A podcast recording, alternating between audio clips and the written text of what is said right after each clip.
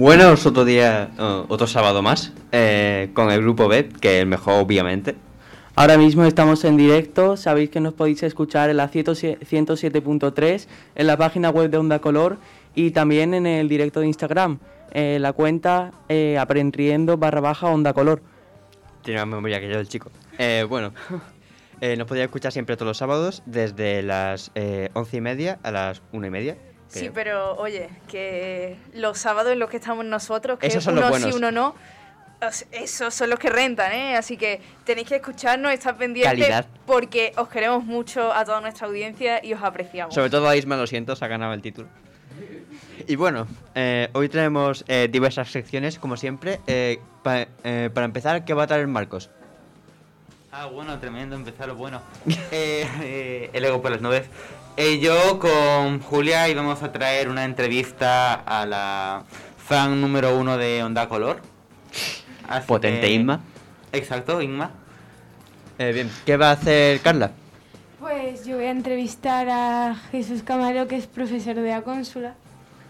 ¿Qué va a hacer Alejandro con su sección de filosofía? Os traigo una entrevista al mayor divulgador de filosofía de España. Interesante. ¿Y Germán qué va a hacer hoy? Pues estaba hablando con un amigo y dijimos, ¿qué pasaría si todas las evoluciones las ponemos en una tier list? Y me dije, bueno, pues voy a hacer eso. Así que aquí estoy. Eh, Pablo, ¿qué vas a hacer tú? Pues yo traigo un debatito así sobre inteligencia artificial y mente humana. Yo voy a traer una sección de eh, un pequeño debate sobre cómo creo que socializamos las altas capacidades. ¿Qué hacer tú, Lucas? Bueno, pues yo hoy voy a hablar sobre el conflicto de Ucrania y Rusia y también me gustaría hacer una pequeña tertulia y comentar algunos puntos. Y bueno, yo a mí me gustaría decir que hoy es un programa que vamos a tener muchas entrevistas, vamos a tener contenido variado y pues la verdad yo estoy muy contenta porque tiene pinta de que van a salir cosas buenas. Pero tu sección no.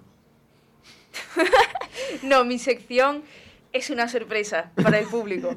Así que no sabemos lo que puede salir de aquí, Tampoco pero seguro, seguro que es algo bueno. Bueno, empezamos con las secciones. Música.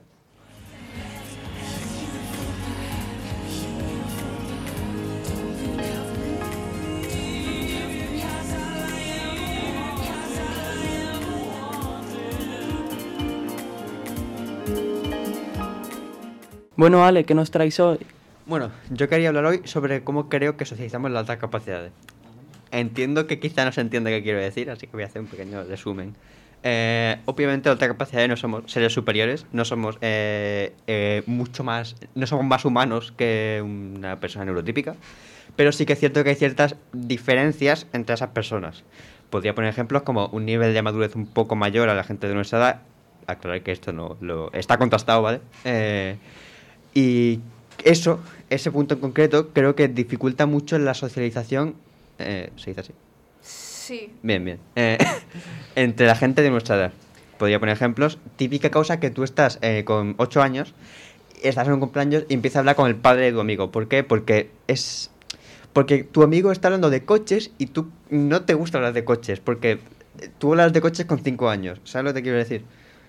Eh, cambias, te vas un poco por delante, entre comillas, y es más, em, complicado eh, socializar con la gente. ¿Cómo vivís vosotros socializar con la gente? A ver, yo, sobre todo, esto se nota cuando somos más pequeños, Hmm. que porque cuando tú eres un niño, creces y maduras de una manera muy rápida y aunque sea a lo mejor si que tú seas como un niño un año mayor, por poner un ejemplo, ese año se nota mucho en comparación, porque a lo mejor de 5 años a 4 aprendes muchísimas cosas. Entonces, al ser como un poquito más maduros, que no estamos queriendo decir que seamos más mayores ni nada, pero simplemente se... O sea, yo por mi parte, por ejemplo, sí he tenido como esa sensación, pues a lo mejor de que mis compañeros de clase y tal, o mis amigos, son todos como un poco más pequeños, ¿no? Como de muchas veces como tener que soportar situaciones que decir, esto siguen haciendo esto hace ya mucho tiempo que a mí no me pasa y tengo que aguantar pues como esta tontería, esta manera de ser que yo ya la he dejado atrás, ¿no? Aclarar que esto no es como, ¡buah, qué listos somos! Simplemente que se vive así. Eh, y a mí me ha pasado siempre de que eh, con la gente con altas capacidades es mucho más fácil socializar. Yo llegué a ASA y la, frase que le dije a mi madre cuando volví fue, me encanta, son, son todos raritos como yo. En plan, un niño de 8 años. En plan, estás muy acostumbrado a tener que eh, como que variar tu forma de ser, infantilizarte un poquito para poder eh, encajar mejor en los sitios públicos, clases, eh, talleres, lo que sea. Y el tener y el poder ser como tú eres con alguien que también es como tú eh, como es, pues es mucho más cómodo.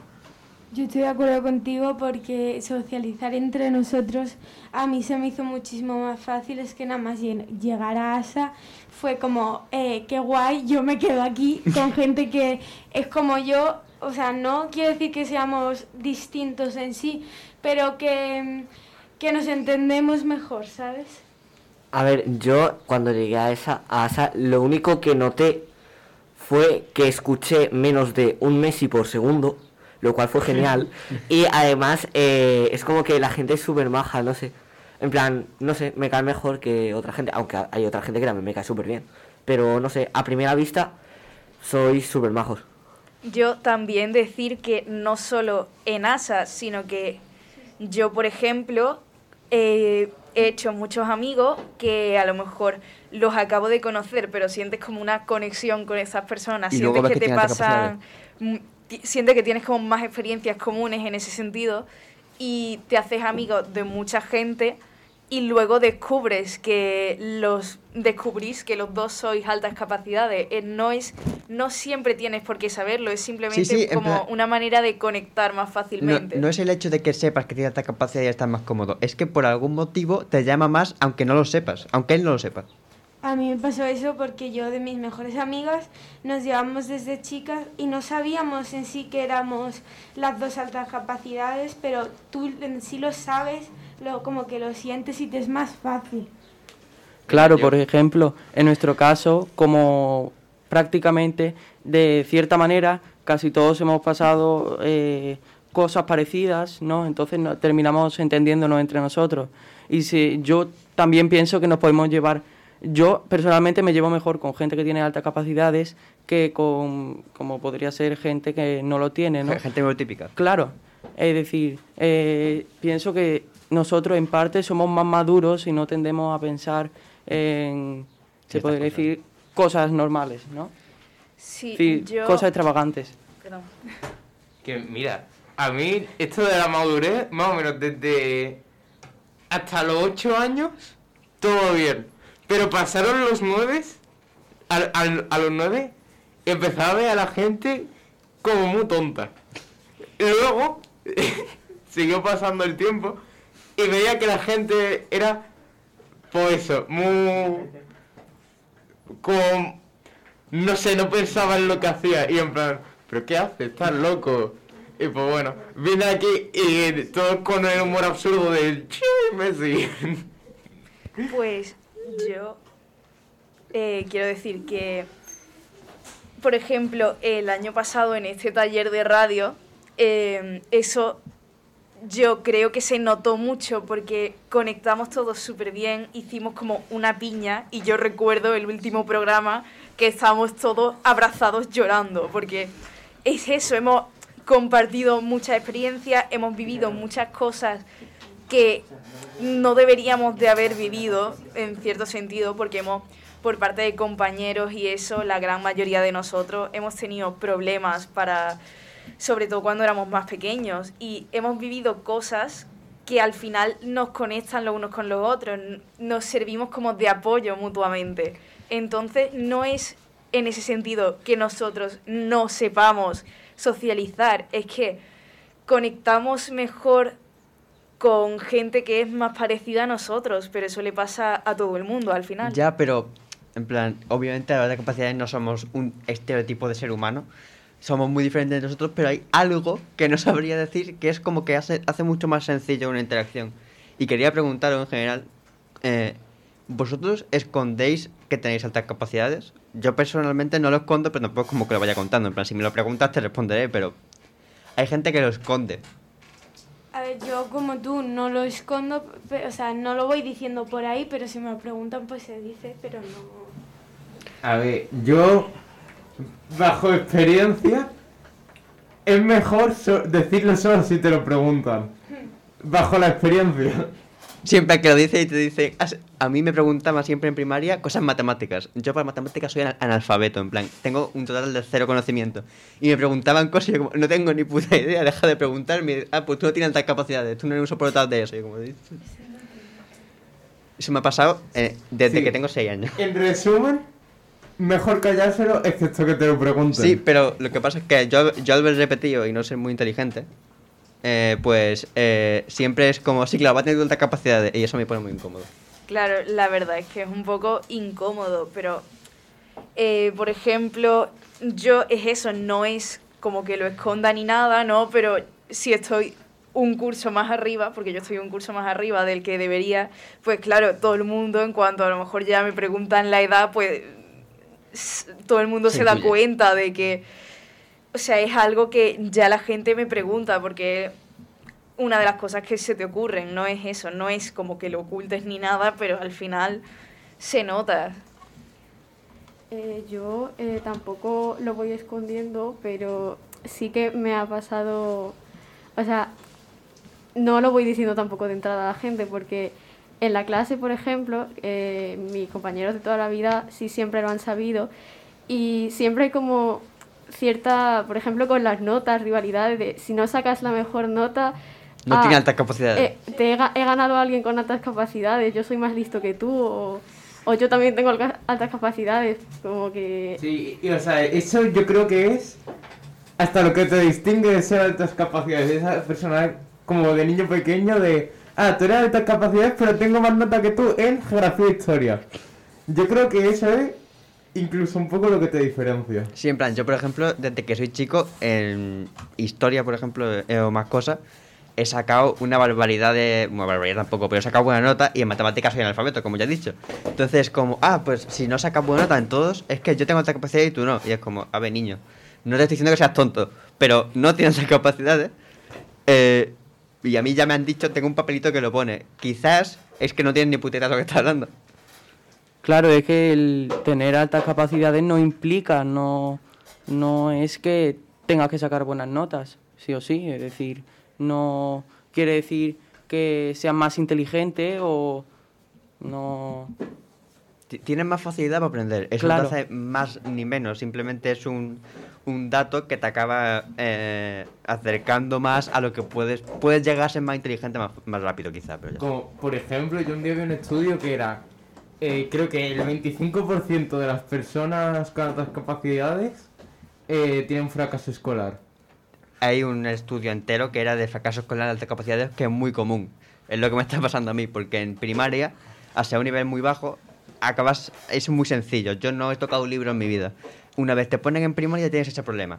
Claro, nunca has estudiado, no sabes estudiar. Entonces, pues acaba pasándote como a mí y acabas repitiendo curso y acaba Claro, al final, como no estás acostumbrado pues a tener un hábito de estudio, a, a llevar pues ese ritmo que tienes que llevar o hacer el mínimo esfuerzo, si no estás acostumbrado a hacer un mínimo esfuerzo cuando tienes que ponerte a estudiar un, a lo mejor tres temas, no sabes por dónde empezar, no sabes cómo estudiar y al final no acabas haciendo nada.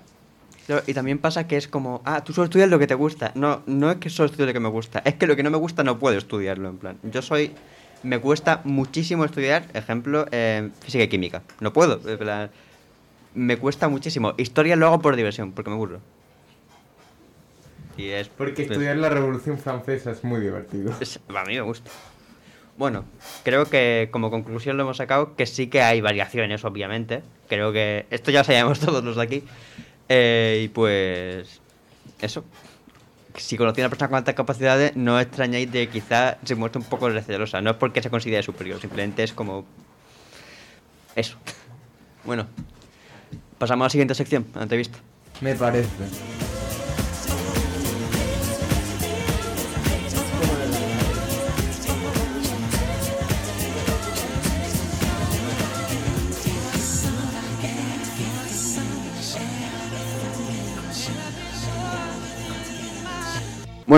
Eh, vamos, damos paso a la sección, a la entrevista con Inma, que vamos a hacer Julia y Marcos. Eh, bueno, exactamente. Nosotros venimos a entrevistar a Inma no por ser nuestra fan número uno, que también, sino porque su trabajo nos parece bastante interesante y queríamos saber un poco más de, bueno, de su forma de trabajar. ¿Puedes saludar, Inma? ¿Podéis oírme? Eh, sí, podemos oírte, pero en el estudio es un poco complicado, Ah, se escucha vale. muy bajo. vale, vale, bueno, sigo aquí, sigo aquí. Si no te preocupes, ahora seguimos con la entrevista. Vale, ya tiene Bueno. los cascos puestos. Ahora sí se oye, ahora sí se oye. Bueno, ¿puedes volver a saludar? Me lo tomaré como un saludo. Mm, Eh, bueno, pues empezamos con la primera pregunta. Eh, ¿A qué te dedicas exactamente? ¿Podrías contarnos un poco de tu trabajo, qué haces y eso? Estupendo, pues nada, que os decía que encantada de, de estar con vosotros, por supuesto, y, y nada, eh, a, a contaros lo mucho o poco que sepa de lo que querráis saber. Vale, pues muchas gracias. Pues, ¿puedes repetir la primera pregunta otra vez, por fin, Julia? Sí, eh, ¿a qué te dedicas exactamente? Eh, cuéntanos un poco de tu trabajo, qué haces y esas cosas. Bueno, no sé, porque eh, con los problemas que ha habido, no sé si, si eh, habéis explicado para qué empresa eh, trabajo. Trabajo para EA, eh, EA Sport, EA Games, EA, como queráis pronunciarlo, ¿vale? Hay muchas, muchas formas. Y, bueno, yo trabajo con, el, con los mercados español y, latinoamericano, ¿vale? Y bueno, entre otras muchas cosas también eh, hago traducciones cuando son necesarias, obviamente porque el idioma principal en la empresa es, inglés. Claro, se necesitan gente que traduzca a todos los idiomas del mundo, ¿no? Obviamente, puesto que eh, los videojuegos sabemos que no tienen fronteras ni, ni, límites. Así que, bueno, ahí ando, en EA. Tremendo. Bueno, eh, ¿qué te animó a ti a dedicarte a, bueno, a trabajar para una de las empresas más grandes actuales de los videojuegos? Bueno, pues siendo totalmente sincera y a lo mejor, bueno, esto va no va a gustar mucho, pero nunca nunca me había planteado eh, trabajar para una empresa de videojuegos, ¿vale? O sea, no no era una meta que, que yo tuviera, em, eh, sino que, bueno, lo que me hizo acercarme a EA fue precisamente el tener los equipos multilingües, ¿no? Quería quería sacar provecho de, de tener lo que ellos llaman un segundo idioma, es decir, el español, ¿no? Em, mm, yo ya estaba viviendo en, en Irlanda, donde tienen una de las, de la, bueno, la sede principal está, está en Irlanda, entonces, bueno, pues estaba buscando empresas con equipos multilingües donde viera que me pudiera adaptar, bueno, pues por la formación y por las capacidades que, que yo tenía, ¿no? Y ella fue una de las candidatas más, más fuertes que salió a, la palestra y obviamente pues dije, ¿por qué no? Mm, Lo veo factible, vamos, vamos a intentarlo y eso, aunque no era una de mis metas pues desde mucho tiempo, ¿no? De decir, quiero trabajar específicamente en una compañía de, en una compañía de videojuegos, como si tengo otros compañeros que, que quería que fuera eh, eh, eh, videojuegos, eh, fue más bien por, bueno, pues eh, por otras cuestiones más técnicas, digamos, ¿no? De logística, más que en sí por, por los videojuegos. ¿Y tú a qué te querías dedicar antes de buscar así un trabajo, entre comillas, antes de buscarlo, a qué te querías dedicar? Pues, ¿hacer locutora de radio? Curioso, curioso.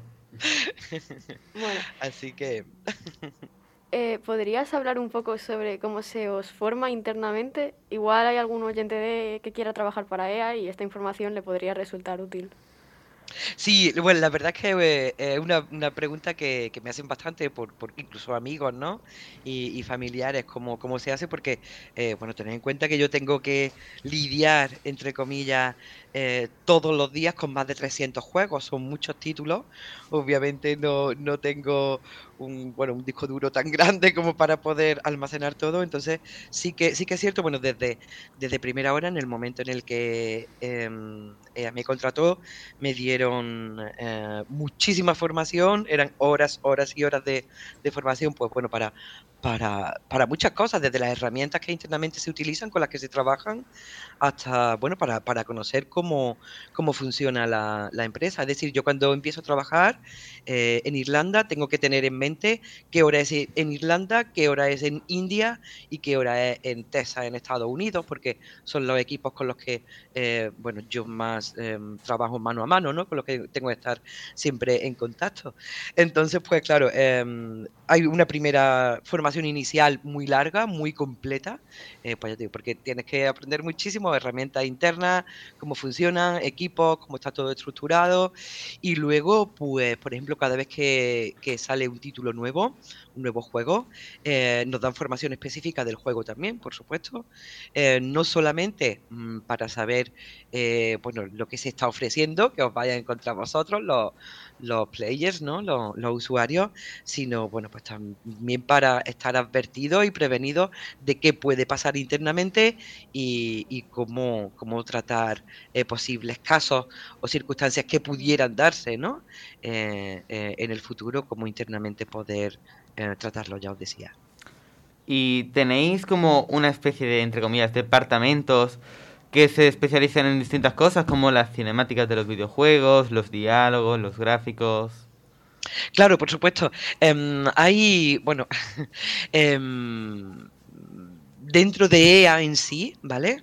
Hay departamentos que por supuesto se dedican a, al tema, por ejemplo, de, em, de calidad respecto a, pues eso, a imagen, a sonido, ¿no? Eh, pero luego, además también están, claro, porque hay dos formas de hacer, digamos, lo- lo- los videojuegos. O EA internamente, ¿vale? Con departamentos propios, eh, o estudios, ¿vale? Con los que se hace un partnership, ¿no? Con, lo- con los que se hace, bueno, un, un, em, un acuerdo, eh, ¿vale? Y, se hace, eh, o sea, es un estudio externo el que se encarga de hacer el, el- juego, ¿no? Como por ejemplo eh, el caso de BioWare con Battlefield, ¿no? Hace un par de años así, EA creó su propio estudio, Respawn, ¿vale?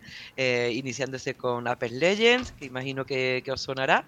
Entonces, bueno, pues existe esas dos partes, digamos, a la hora de, de crear el videojuego en sí, ¿no?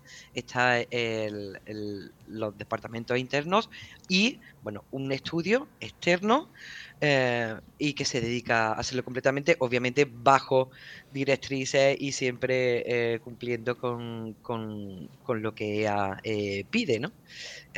Así que bueno, eh, un poco el respecto al diseño, porque es un mundo complejísimo, obviamente son muchas cosas las que necesitan eh, ponerse en común y trabajar eh, juntos y todo al mismo tiempo, pero sí, bueno, hay, hay, esas son las dos formas, digamos, de, de hacer lo- los videojuegos, externamente con, con los estudios y luego internamente están los departamentos. Y luego hay departamentos internos, eh, es decir, de la propia EA, que ayudan a los, a los estudios, ¿no? Como por ejemplo eh, localización, que son los que se encargan de, de las traducciones, de los, eh, pues digamos, de los cambios culturales que pudiera haber, ¿no? Porque las frases hechas, por ejemplo, está lloviendo a cántaro, en español no se dice igual en inglés, ¿no? No es una traducción literal. Entonces, esas cositas hay departamentos específicos que se encargan de verlas para cada idioma y para cada cultura, porque, bueno, hay cosas que pueden ser ofensivas en cierta cultura que no en otra, y, y, bueno, al ser una compañía global, obviamente todas esas cosas se tienen que tener en cuenta también. ¿Y tú personalmente qué opinas de la empresa? Bueno, yo opino de la empresa, pues es un- es una empresa, ¿no? Como todas, nada ni nadie somos perfectos.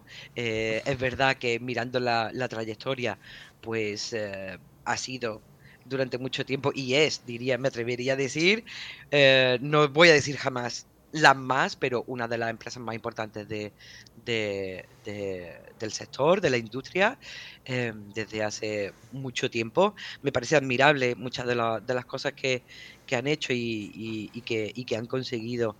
em, muchas veces con, con esfuerzo, ¿no? O sea, eh, cuando, cuando se empezaron a hacer videojuegos, pues todos eran unos, unos locos, todos no, lo- los, pocos que empezaron a hacerlo, pues eran unos locos y no atrevidos y eso no funcionaría, ¿no? Entonces mirar hacia atrás y ver dónde, o sea, cómo ella empezó y dónde ha llegado, es de admirar, eh, yo creo, para cualquier persona, no solamente trabajador como yo, ¿no? Un empleado. Eh, pero bueno, pues como, como todas las cosas, tiene sus imperfecciones, tiene sus fallos, no hay nada totalmente perfecto. Siempre hay lugar para aprender y para mejorar. Y creo que, que ella al menos tiene la disposición de escuchar, ¿no? Y sí que es verdad que, que, que tiene, que al menos las ganas las tiene, que lo haga, lo ejecute de la mejor forma o no, bueno, es, relativo, pero muchas veces estas cosas hay que hacerlo con, con prueba-error, ¿no? Eh, pero bueno, nada, sí que históricamente me parece una, una empresa eh, importante. Es cierto que al menos eh, es mi impresión y mi punto de vista, trata bien a los, a los empleados y muchísimo mejor a los usuarios. Os lo digo, ya que estoy dentro, eh, trata muy bien a los empleados y muchísimo mejor a, los- a los jugadores. Os trata mucho mejor, eh, aunque yo no tengo quejas, como, como, como empleada. Y bueno, a ver cuál es, qué, trae, qué trae el futuro, ¿no? Hay, hay cosas que, que parecen interesantes. ¿Y tú hace cuánto que trabajas con EA? Pues yo hace más de seis años ya que estoy con EA. ¿Y desde que empezaste hasta ahora ha cambiado un poco o bastante la forma en la que has trabajado con ellos? Sí, sí, ha cambiado mucho por, por, por- por- por lo que os decía, porque eh, ella pues siempre quiere siempre quiere mejorar, tiene, es verdad que tiene muy buena disposición a, a- mejorar y a cambiar las cosas y bueno, pues desde herramientas internas, como os decía, que han mejorado muchísimo, equipos, o sea, lo que físicamente con lo que trabajamos, ¿no? Eh, y, y- bueno, también pues mm, co- como, os decía, los acuerdos, por ejemplo, con, me acuerdo cuando, cuando se, em, se firmó con Frostbite para FIFA, eh, porque fue un motor que le dio un cambio enorme al juego, la mejora que supuso, ¿no? Entonces, pues sí, sí, cambia mucho internamente en nuestro día a día, y, incluso, y luego también, bueno, pues para lo que, lo que ofrece eh, a los usuarios. Yo cuando llegué, eh, ni siquiera había una suscripción. ¿Vale? De, de EA, primero se lanzó para PC, la de Origin, y bueno, ahora EA Play está en PC y en consola, así que, bueno, muchísimos cambios, em, y el cross-platform, ¿no? Que está ahí a la vuelta de la esquina también, el, el poder, que todos los usuarios, independientemente de la plataforma en la que jueguen, puedan eh, jugar todos juntos, eh, me parece que es uno de los mayores retos eh, del futuro y que se está empezando a hacer con algunos títulos y, y, bueno, pues sí, es un cambio constante, obviamente, este todo este mundo, ¿no? Tengo entendido que habéis comprado Codemasters. ¿Es así? ¿Tenéis algún juego en desarrollo con ellos? Sí, efectivamente se compró Codemasters, si no me equivoco fue hace un año, o sí, aproximadamente un año. Eh, también ha habido compra de algunos, de algunas otras pequeñas, no pequeñas, sino más pequeñas eh, que, que Codemaster. Y bueno, sí, em, Fórmula 1 fue el primer eh, título que se, que se sacó, que era, lo que pasa es que lo había diseñado al 100% eh, Codemaster. Eh, pero claro, cuando se hizo la fusión, em, ya se había iniciado eh, el desarrollo del juego, ¿no? Entonces, em, Codemaster lo terminó, pero bajo el, paraguas de, EA, eh, que funcionó bastante bien. Y, y bueno, ahora está eh, Grid Legends. Grid es un, eh, eh, una de las de los títulos principales de Codemaster, que si no me equivoco tiene cuatro, ¿vale? Cuatro grids tenía Codemaster y el Grid Legends va a salir ahora eh, ya.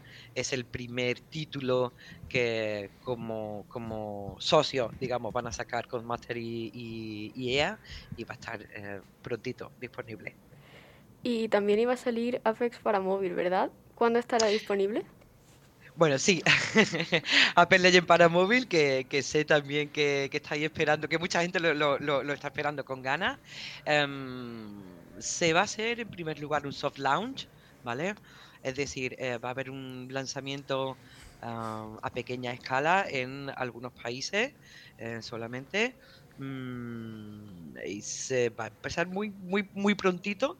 Este soft launch estará pues normalmente suelen ser, pues no sé si un par de semanas o tres, pero depende también de cómo vaya el, el- el soft launch.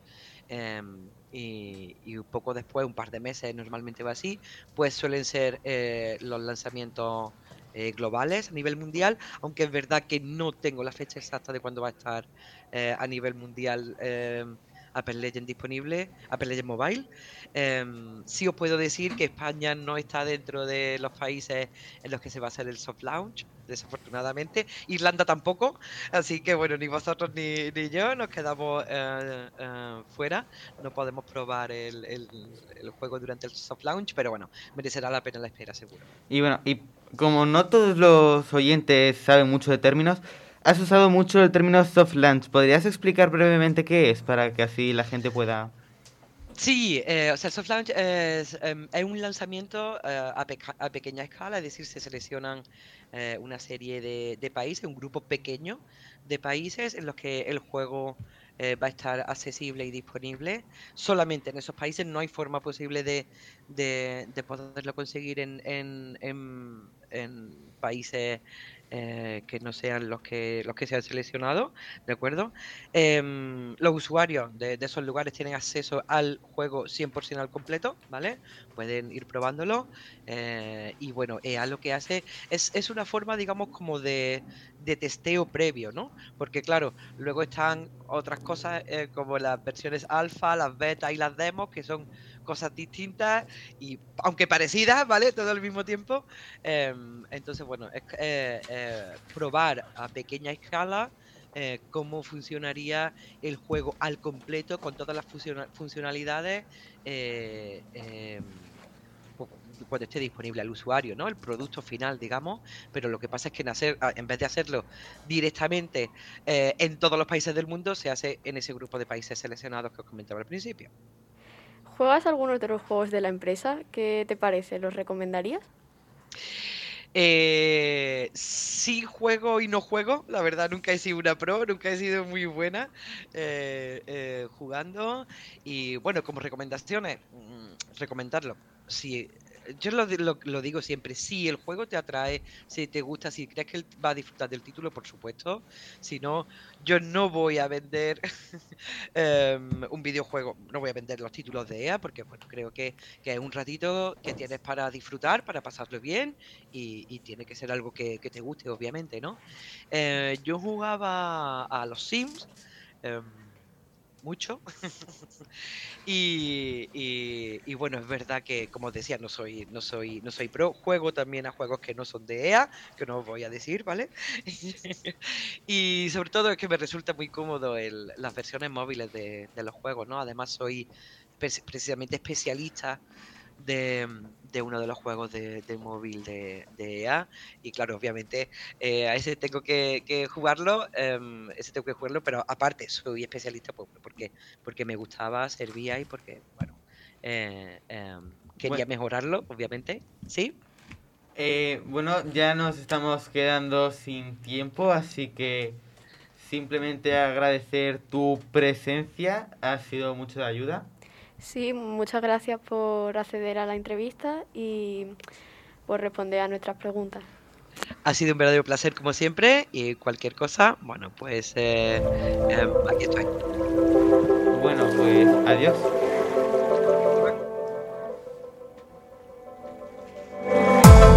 I took our love and I put it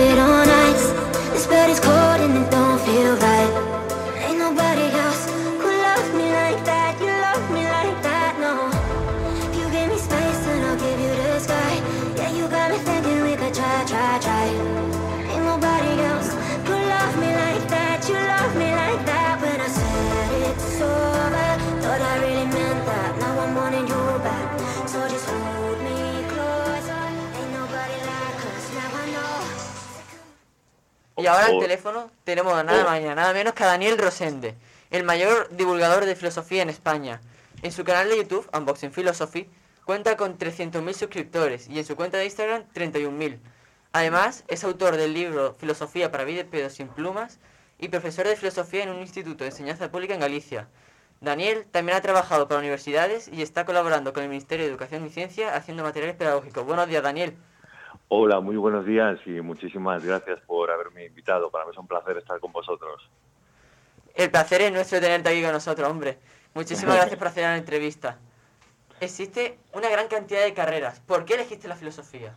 Bueno, pues mira, yo por un lado eh, tenía una gran curiosidad sobre el ser humano en su conjunto. A mí me interesaba la, la ciencia, me interesaba la política, la ética, la antropología. La ventaja de la filosofía es que es una carrera multidisciplinar. Tenemos materias pues como eh, lógica, filosofía del lenguaje, o sea que para conocer el ser humano desde una perspectiva holística, pues me parecía me parecía la mejor carrera. Después hay una hay una segunda razón, que es el deseo de hacernos conscientes de nuestras propias ideas.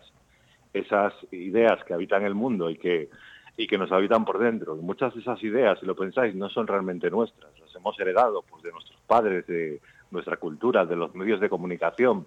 Y si me lo permitís, me gustaría poneros un ejemplo deliberadamente provocador.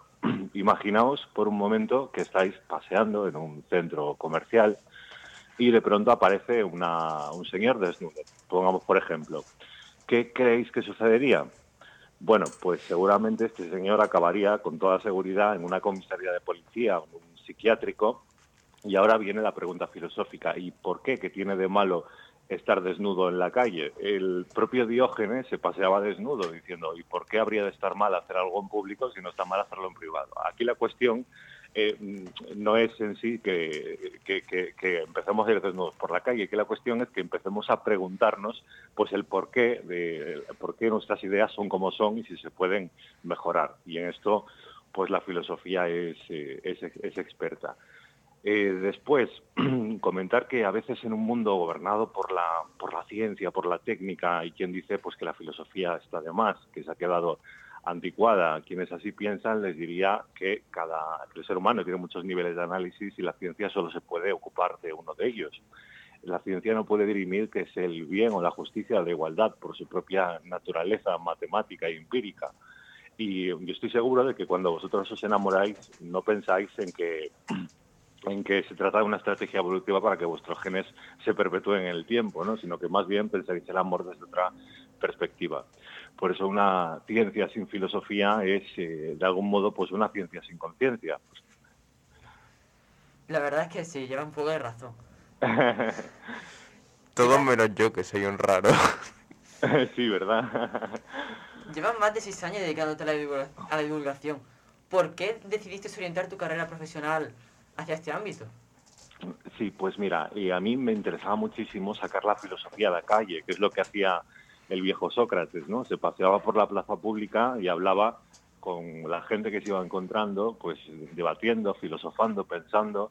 El ámbito académico a mí me encanta, me fascina, me lo paso muy bien, pero realmente está dirigido a una élite intelectual. Pues escribes un artículo que leen 12 personas en el mundo. A mí me interesaba pues popularizar la filosofía, conectar la filosofía con los intereses de la gente a, a nivel general. Y mira, os voy a contar una, una anécdota, si me lo permitís. Por supuesto. Pla- Platón en una ocasión definió al ser humano como, como bípedo implume. Y Diógenes, que diría que es el filósofo punk por antonomasia, desplumó un gallo y lo llevó a la Academia Platónica. Mis condolencias para el pobre gallo, por cierto, pobrecillo. Pero bueno, el caso es que los discípulos de Platón se reían a carcajadas viendo aquel gallo desplumado correteado por la, correteando por la Academia, mientras que Diógenes decía, Platón, ahí tienes a tu hombre. Y en ese momento eh, Platón cambió la definición por bípedo implume de uña ancha. Por eso esa es la forma en que, en que saludo en cada vídeo y es una forma de recordar que se puede acceder al mundo académico con la, con la irreverencia con la que lo hacía Diógenes. Eso sí, sin dañar a ningún animal en el proceso. Hombre, tiene un poco de sentido, ¿no? Po- pobre gallo. Pobre gallo, ¿verdad? Nadie piensa en los gallos. Pobres gallos. Es cierto. ¿Opinas que tienen buena fama los filósofos y la filosofía hoy en día? Pues en, en mi experiencia la opinión está muy polarizada y en general depende mucho de quién haya impartido la materia y de cómo haya impartido esa materia. Yo creo que la filosofía es, fascinante, pero es cierto que al principio puede asustar, puede resultar un poco farragosa por su carácter abstracto, por el lenguaje técnico que, que resulta un tanto críptico para, para quien lo desconoce. Por eso es tan importante lograr conectar la materia con los reales intereses de la gente. Y, bueno, yo creo que, como la fama está dividida. Por un lado vemos que ahora mismo hay filósofos en medios de comunicación, series como Merlí que, gozan de gran popularidad. Creo que sí que hay un, interés general, pero también hay esa imagen eh, anticuada de filósofos enterrados en su Torre de Marfil manejando libros polvorientos y pensando sobre temas que poco nada tienen que ver con nuestra vida. Claro, visto así, parece que la filosofía a veces molesta. Y por eso la está reduciendo un poco el horario y la importancia que tiene en los planes educativos. ¿Qué opinión tienes al respecto? Claro, es un- pues es un, me parece un evidente error, claro, porque vamos a ver si nosotros queremos hacernos dueños de, dueños de nuestra vida, tenemos que saber quiénes somos, dónde estamos, qué es una buena vida, cómo, cómo conciliar el interés particular con el bien público. Esto es algo que se hace evidentemente desde, desde la ética y desde la filosofía. Eh, aprender los ríos de España está muy bien, o la estructura del sistema nominal también, pero si queremos una sociedad autónoma y crítica, eh, no podemos reducir o no deberíamos reducir la, la filosofía. Eh, creo que, que es fundamental pues, pues darle la relevancia que se merece, no solo para comprender los pilares de la cultura occidental y aprender a pensar mejor, sino, insisto, para hacernos dueños de nuestra propia vida y de nuestras propias ideas. Claro. Y si tuvieses que quedarte, por ejemplo, con tan solo una corriente o un autor, ¿cuál crees que es el que te aporta más? Mm, yo me considero una persona con carácter ecléctico. A mí me interesan muchas ideas de, muchos autores diferentes. Por ejemplo, Peter Singer es un autor que, que me encanta, en especial porque hace filosofía de un modo que- que logra llegar a las masas. Peter Singer escribe de una forma asequible, sencilla, no hace falta ser un académico para, para, poder, para poder comprenderlo y, y, y por eso pues para mí es, es un poco pues un referente. Y ya ahora hablando en términos de la sociedad, ¿cuál es el autor que más ha calado en nuestro pensamiento? Pues mira, la verdad que me gustaría responder de forma diversa. Yo no creo que haya un solo autor que haya calado nuestro pensamiento. Pensad, por ejemplo, chicos, que la noción de justicia universal de Platón o la de dignidad de Kant sirven como fundamento teórico para, para los derechos humanos. La creencia de Sócrates de que es preferible sufrir una injusticia antes que cometerla ha sido la base del movimiento pacifista que ha aplicado Gandhi, logrando derrocar el imperio británico. La fundamentación teórica de Marx es la base de la conquista de los derechos de los trabajadores. Hay quien, parafraseando a Whitehead, que decía que la filosofía occidental son notas a pie de página del pensamiento de Platón, dice que el feminismo actual son notas a pie de página de la obra El segundo sexo de Simone de Beauvoir. Que el feminismo eh, haya triunfado tanto, pues lo debemos en gran parte ahí. A Peter Singer, el autor que os acabo de mencionar, pues él, por ejemplo, inicia el movimiento a favor de los derechos animales. De todos modos, tenemos, aquí tenemos que hacer una distinción, pues la filosofía problematiza, teoriza, detecta injusticias, pero desde el momento en que materializamos la filosofía transformándola en un movimiento social o político, ya no estamos haciendo filosofía. En ese caso estaríamos más bien pues haciendo una especie de activismo. Claro, has hablado de Diógenes y de Sócrates. ¿Crees que hay alguna teoría de la antigüedad todavía que pueda aplicarse con total vigencia? Desde luego, por ejemplo, se me ocurre, por poner dos ejemplos, por un lado la actitud escéptica. Vosotros pensad en lo útil que sería para nosotros, pues tener el atrevimiento de suspender el juicio cuando no podemos conocer algo, tener esa prudencia, ¿no? A nivel epistemológico. ¿Cuánta gente se cree bulos de, todo tipo y no analiza críticamente la información? Pues el escepticismo sería pues una de esas teorías plenamente vigentes. Después, el estoicismo, pues es una filosofía que también podemos aplicar a nuestra vida. Epicteto, por ejemplo, decía que hay dos clases de cosas en el mundo, aquellas que dependen de nosotros y aquellas que no. Solo tiene sentido que te preocupes de aquello que, que depende de ti. No sé si estáis de acuerdo, chicos. Sí, obviamente. La verdad es que Epitecto... Epite, Epitecto... Joder. Epicteto, sí, sí, sí. Mira que estoy harto de leerlo, pero bueno. Claro. Es bastante influyente. Sí, desde luego que sí. Lo, a ver, es, es muy fácil decirlo y muy difícil aplicarlo, ¿no? No reconocer, por ejemplo, el, el dolor como un mal, que es lo que hacían los estoicos, yo comprendo pues, pues que es difícil, pero si lo conseguimos seguro que podremos sobrellevar eh, mejor nuestra, nuestra existencia. Y ya, lo último por hoy, ya la curiosidad. ¿Sabes de Sí. qué estás preparando? ¿Tienes algún proyecto nuevo? Sí, pues mira, eh, te comento que acabo de terminar una, obra y estoy ya comenzando la, la siguiente. No puedo, no puedo dar muchos detalles porque la editorial me lo prohíbe, Pero bueno, sí os puedo comentar que también tengo una colección de vídeos de filosofía un poco más avanzados, pero que todavía no los puedo, no los puedo publicar por razones que tampoco puedo desvelar. Y bueno, si vamos a acabar con esto, pues me gustaría dejar un mensaje final, si os parece bien, chicos Sí, sí, por supuesto, que es que, que, bueno que es que en un momento en que proliferan los bulos, la posverdad, los discursos simplones que parecen eslóganes, la, la radicalización, las nuevas formas de fanatismo, pues creo que es más importante que nunca tener ese atrevimiento a pensar nuestras ideas, incluso aquellas más profundas y arraigadas, con el fin de aumentar nuestra conciencia crítica. Pensad, chicos, que no podemos combatir una injusticia si no somos capaces de identificarla. La justicia nos necesita lúcidos y críticos. Por eso en esta era de sobreinformación parece de especial relevancia pues, ser capaz de, de filtrar esta información con criterios legítimos y con el eslogan de Kant me gustaría acabar, sapere aude, atrevámonos a pensar. Pues muchísimas gracias Daniel por tu tiempo. La verdad es que ha sido maravilloso tenerte aquí con nosotros y todo un placer de disfrutar de una sección contigo. La verdad que el placer, el placer es mío, chicos. Para mí es un, es un gusto ver cómo tenéis un interés genuino por, por la filosofía, que tenéis esas ganas de, de despertar el- el- la conciencia crítica en la gente y que hagáis este programa, pues es, es fantástico. Mis más sinceras felicitaciones al equipo. Nada, felicitaciones a ti por todo lo que has conseguido, por dónde has llegado y disfruta de tu fin de semana, que ya es lo que te queda. Igualmente, un fuerte abrazo, chicos. A ti, hombre. Adiós. Hasta luego.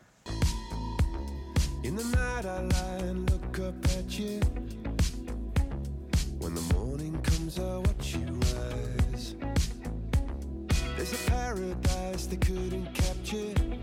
That bright infinity inside your eyes. 매일 밤 내게 날아가 꿈이란 것도 잊은 채나 웃으며 너를 만나 Never ending forever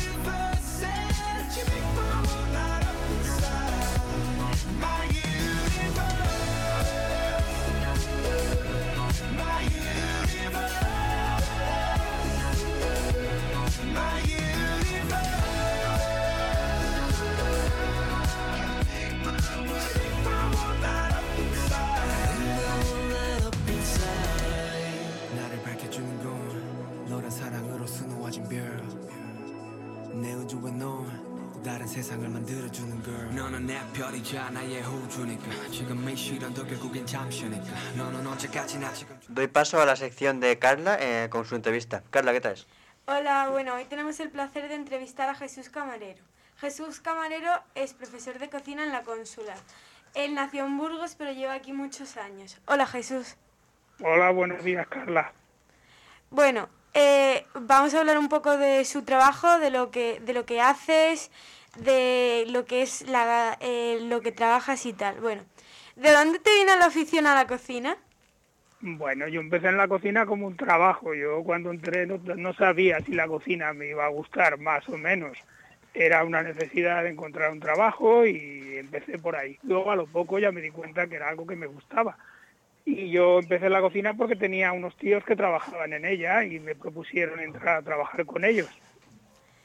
Sí, bueno. ¿Alguien más, bueno, ya lo has respondido un poco, pero ¿alguien más aparte de tus tíos se han dedicado a la hostelería en tu familia?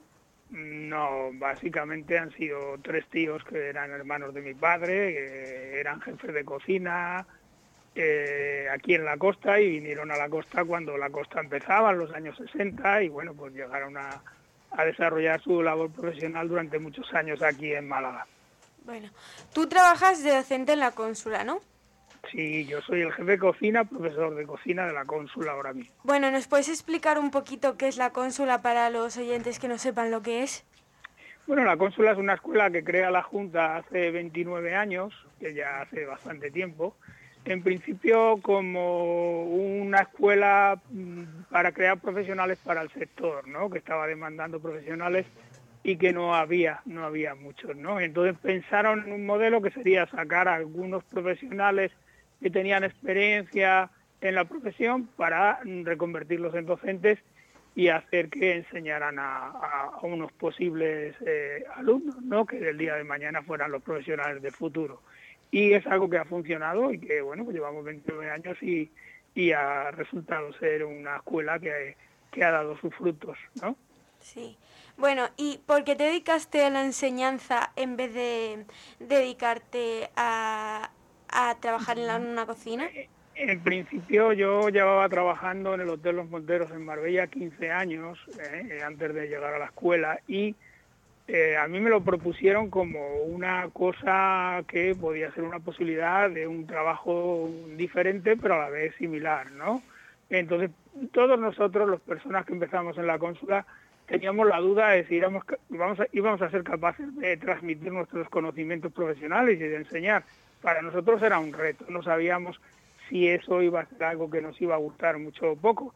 La enseñanza es algo vocacional, si te gusta, te gusta mucho, si no te gusta, no te gusta nada. A mí particularmente es algo que me ha llenado y que me llena y es un trabajo que me gusta hacer, pero no es fácil, no es fácil. Bueno, ¿se puede compaginar el trabajo de docente de chef? En este caso en la escuela sí, porque nosotros tenemos un restaurante abierto al público y además cocinamos todos los días. Nosotros tenemos un restaurante abierto al público que lleva abierto desde hace 29 años. Ahora mismo lo tenemos abierto martes, miércoles y jueves. Damos unas 50, 45, 50 personas eh, de, de- comensales, pero nosotros internamente todos los días hacemos de comer para los alumnos porque es su didáctica para aprender a través de los menús que hacemos. Ellos van aprendiendo y van creciendo en cuanto al aprendizaje en la cocina, porque también tenemos un servicio de sala, tenemos también un, curso de sala. En la cónsula hay un curso de primero y uno de segundo de cocina y uno de primero y uno de segundo de sala. Entonces, ¿se puede compaginar? Si tienes un restaurante y tienes unos clientes y tienes una capacidad de cocinar, pues evidentemente sí se puede compaginar. Si no tienes un restaurante, si no tienes unas instalaciones, pues es más difícil, ¿no? Bueno, tú como docente en la cónsula, ¿nos puedes explicar un poco en qué consiste tu día a día? Más bien te voy a contar lo, lo que hacen los alumnos, ¿no? Los alumnos en la cónsula llevan casi casi el día a día como si fuera un trabajo, ¿no? Porque una de las cosas que queremos que consigan es crear hábitos de trabajo. Entonces, los alumnos se, le- se llegan a la escuela muy temprano, a las 8 de la mañana tienen asignaturas complementarias como son idiomas, informática, gestión, prevención de riesgos laborales, y a las nueve y media entran en cocina conmigo. Yo llegaría un poquito antes para ir preparando las cosas, a las nueve más o menos, y de nueve y media a una preparamos lo que es la comida del día. De una a dos menos cuarto ellos tienen la comida, o sea, comen. Hay algunos alumnos que se quedan de guardia para dar eh, servicio en ese momento. Y están luego hasta las tres de la tarde más o menos preparando para el día siguiente. Eso es nuestro día a día. Los viernes solemos dar solo teoría a los alumnos de primero, pero los de segundo tienen también eh, cocina y servicio. Ya digo, los martes, miércoles y jueves tenemos restaurante que está abierto desde una y media hasta las tres, las comandas hasta las cinco de la tarde suelen estar los clientes, más o menos. Y bueno, eh, así algo un poco especial. ¿Suspendes a muchas personas? Los, al- los alumnos son los que suspenden, los profesores que yo sepa Ya. no suspenden, somos nosotros los que evaluamos, pero el alumno es el que llega a tener una cualificación conveniente o no. No se suele suspender a muchos alumnos porque la mayoría de la gente que acaba eh, haciendo el curso de la cónsula, que algunas personas igual al principio del curso se dan cuenta que no es lo suyo y pueden abandonar, suelen ser personas que se deciden por, por una profesión o optan por una profesión que les gusta y al final eh, si le ponen dedicación y ganas generalmente es muy difícil suspender a, a las personas, ¿vale? Porque con que tengan una actitud y hagan correctamente lo que se les dice y vayan aprendiendo poco a poco es suficiente. Tampoco estamos hablando de una carrera de matemáticas o de ingenierías de no sé qué. Claro. Bueno, ¿la cocina es un buen nicho de empleo? Ahora mismo estás en la Costa del Sol, estás eh, en la costa de Málaga, el turismo es el principal recurso económico que tenemos y la cocina es una de, los- de las profesiones que más eh, se están demandando. De hecho, nosotros tenemos muchísimas ofertas de empleo que ahora mismo nos están cubriendo porque es mucha más la demanda que, la oferta que la demanda, eh, o sea, la, oferta que, que tenemos de posibles alumnos a la calle son menos que los que nos están demandando los, los hoteles y la industria hostelera de aquí de la zona. Bueno, una pregunta que puede ser interesante. eh, ¿Qué hace falta para ser un cocinero profesional de éxito? Bueno, lo primero que te tiene que hacer, como todas las profesiones, es que te guste lo que haces, ¿vale? La cocina es como todo, hay que dedicarle tiempo, hay que hacerlo con mucho cariño, hay que hacerlo con un poquito de, de- ganas y, y entonces si tú te dedicas con el tiempo vas a coger experiencia y con el tiempo vas a conseguir tener esa cualificación que te va a permitir ser un cocinero de prestigio, de élite. Otra cosa es que luego, en todo, como todo en la vida, hay que tener suerte y hay que estar en el sitio justo, en el momento justo, ¿vale? Y encontrar un trabajo donde tú te encuentres a gusto, pero eso son las cualidades, como cualquier, como cualquier profesión. Ser un, ser un responsable, que te guste, dedicarte a ello, ¿vale? Ponerle ganas, eso es siempre igual, en todas las profesiones es lo mismo. Bueno, y para estudiar en la cónsula, ¿qué hace falta? Ahora mismo pertenecemos al Servicio Andaluz de Empleo. Es verdad que años atrás éramos un consorcio y teníamos otras normas, pero ahora mismo para entrar en la cónsula hay que estar, digamos, eh, afiliado a lo que es el Servicio Andaluz de Empleo, es decir, hay que estar desempleado. Y luego hay otra serie de requisitos que pueden ir cambiando cada año que marca la Comunidad Europea, ¿vale? Eh, Entre otras cosas hay una entrevista y luego la selección la hacen en el Servicio Andaluz de Empleo y tienen unos requisitos que van cambiando cada año. Si alguien está interesado, le recomiendo que visite la página web del Servicio Andaluz de Empleo, la de la escuela o que se pase por la escuela o por algún, alguna oficina del Servicio Andaluz de Empleo donde le puedan informar, ¿vale? Vale. Bueno, y una pregunta así que me ha surgido. Dentro de la cónsula, ¿qué salen aparte de cocineros? O sea, Salen cocineros y camareros, son las dos, las dos eh, profesiones que se enseñan. La proyección de los alumnos, pues después de 29 años puede ser mucha. Al principio, evidentemente, van a ser unos alumnos que van a desempeñar una función de ayudante de cocina, de ayudante de camarero, pero con el tiempo pues llegarán, como han llegado tantos, a ser jefes de cocina o a ser directores de hotel o a ser eh, gerentes de restaurantes o a montar su propio negocio, cosas de este tipo. Sí, bueno, dentro de eso, ¿tienes algún eh, alumno que haya destacado en el mundo de la hostelería? Bueno, en la escuela hay varios alumnos que han destacado mucho.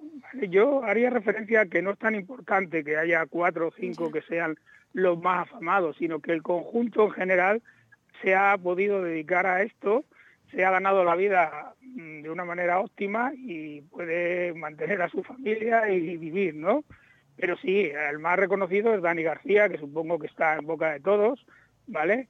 Y también José Carlos García, que en Málaga se le conoce bien, tiene un restaurante con una estrella Michelin en Muelle 1, pero hay más, Diego Gallegos también tiene una estrella Michelin, Paco eh, García estaba en el restaurante El Lago, ahora lo ha dejado para afrontar otro reto profesional, Celia Jiménez también tuvo una estrella Michelin, o sea, tenemos personas con, con reconocido prestigio a nivel de lo que es la gastronomía eh, eh, en, en- el plano de la hostelería, pero luego también tenemos personas que trabajan como jefes de cocina, como metres, como directores de hotel. Tengo un alumno que está de director de cocinas de los buques eh, de los cruceros de, de Estados Unidos, de una de las zonas del Pacífico. O sea, hay cosas bastante interesantes que no son solamente eh, los más afamados, ¿vale? Bueno, muchas gracias por estar hoy aquí con nosotros. Hasta luego.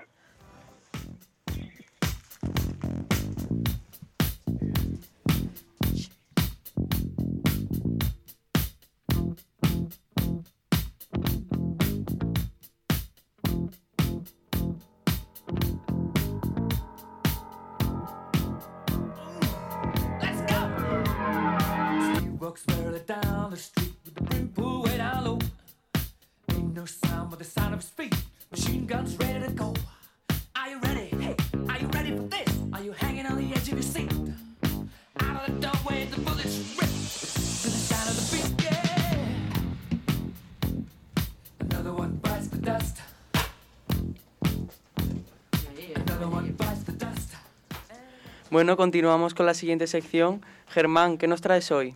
Hola a todos, como ya os prometí, hoy vamos a hacer una tier list de ventajas evolutivas. Así que lo primero es cómo va a funcionar esta sección.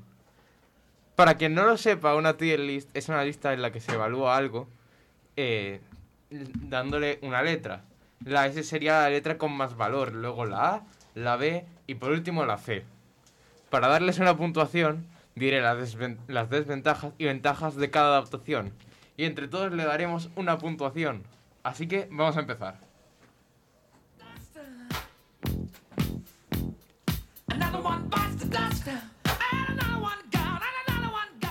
Para empezar tenemos el estómago extensible del quiasmodon niger, o engullidor negro, para que nos entendamos. Este pez puede agrandar su estómago y comer animales mucho más grandes que él, lo que es una gran ventaja. Pero esto tiene dos desventajas importantes. La primera, si se come algo demasiado grande, puede pasar que por los gases que te quedan en la digestión, eh, va- vaya a la superficie y como es un pez abisal, se muera por la presión. O si se come una presa demasiado grande, eh, la puede matar desde adentro, rompiéndole el estómago. Aunque esto es bastante difícil de que pase porque es muy elástico. Pongámosle la nota. A ver, yo le pondría una nota baja porque, a ver, puedes comer cosas grandes, pero al final las desventajas son muchas. A ver, no ha especificado eh, Germán su, esta- su, eh, El doble de tamaño. su medida. Sí, pero, a ver, su medida del animal. ¿Sería como mi Ah, cabeza sí. de grande? Vamos a poner un ejemplo. Algo así. Vale, bien. Pues si se puede comer la cabeza de Germán y la mía, la verdad es que me parece algo bastante rentable. O Y sea, además, es como un pez alargado que tiene como un círculo abajo. Y es su estómago. Es- es como una boya. Y como que el círculo que tiene abajo, que su estómago hace... Sí, como Y a lo mejor se puede tragar tu cabeza. algo así como la serpiente comiéndose un elefante del principito. Algo así. pero... en O sea, tú ten en cuenta que gastas mucha menos energía en la caza porque solo tienes que comer una vez. Tierra, obvia, obvia- Ese tampoco, pero joder, mm, si puede comer tanto, tierra. Y además, la forma tiene que ser graciosa. Es como una especie de, de palo con una imagen. ampolla. Bueno, luego las pondré en Instagram las imágenes. A ver, yo le daría una B o así. Sí, yo Venga, creo que la B es la letra justa. Porque, a ver, es que cada vez que, que comes algo te la estás jugando a morir, ¿sabes? Claro, yo pondría la misma nota que Lena, ¿no? Porque tiene varios riesgos, entonces mm, mi nota final sería un B. Ok, ahora puntuemos a las hormigas melíferas. Bueno, ahora puntuemos a las hormigas melíferas. Estas hormigas pueden usar la parte inferior de su cuerpo como almacén de comida. Esto les ayuda a guardar comida para las épocas más difíciles, como el invierno o, bueno, sí, el invierno. Estilo camello. Eh, sí, pero mejor. Y por abajo, ¿qué? O sea, una hormiga que se queda en el techo del hormiguero y es un almacén. O sea, esa hormiga, el trabajo de esa hormiga es Un mueble andante. estar agarrada al suelo del al techo del hormiguero y funcionar con- como almacén durante toda su vida. ¿Por qué todos los bichos tienen almacenes debajo y no arriba? En plan, el camello se debería ser un. El un camello debería sí. ser un insecto, El camello es la evolución de la hormiga. claramente. Y Bueno. más guapo, tío, esa cara me embraza. Yo si aunque, tuviera cla- un- aunque las desventajas que tenemos es uno pierdes una hormiga, estás sacrificando una hormiga. O no. Y hay mucha gente donde viven, las saca de su hormiguero y se las comen, porque dicen que son una delicia. No, y claro, si es un almacén de comida, te, te proporciona lo que te da la hormiga en sí y lo que tenga en la bolsa. Además, eh, la, la comida que tiene, la como la cambia un poco para que sea mejor aún. Es un mejora comidas mueble pegado al techo de tu casa. Además, las hormigas uno. tienen una reproducción muy rápida, así que si pierden una hormiga casi que les da igual. Ah, bueno. Yo le doy una C.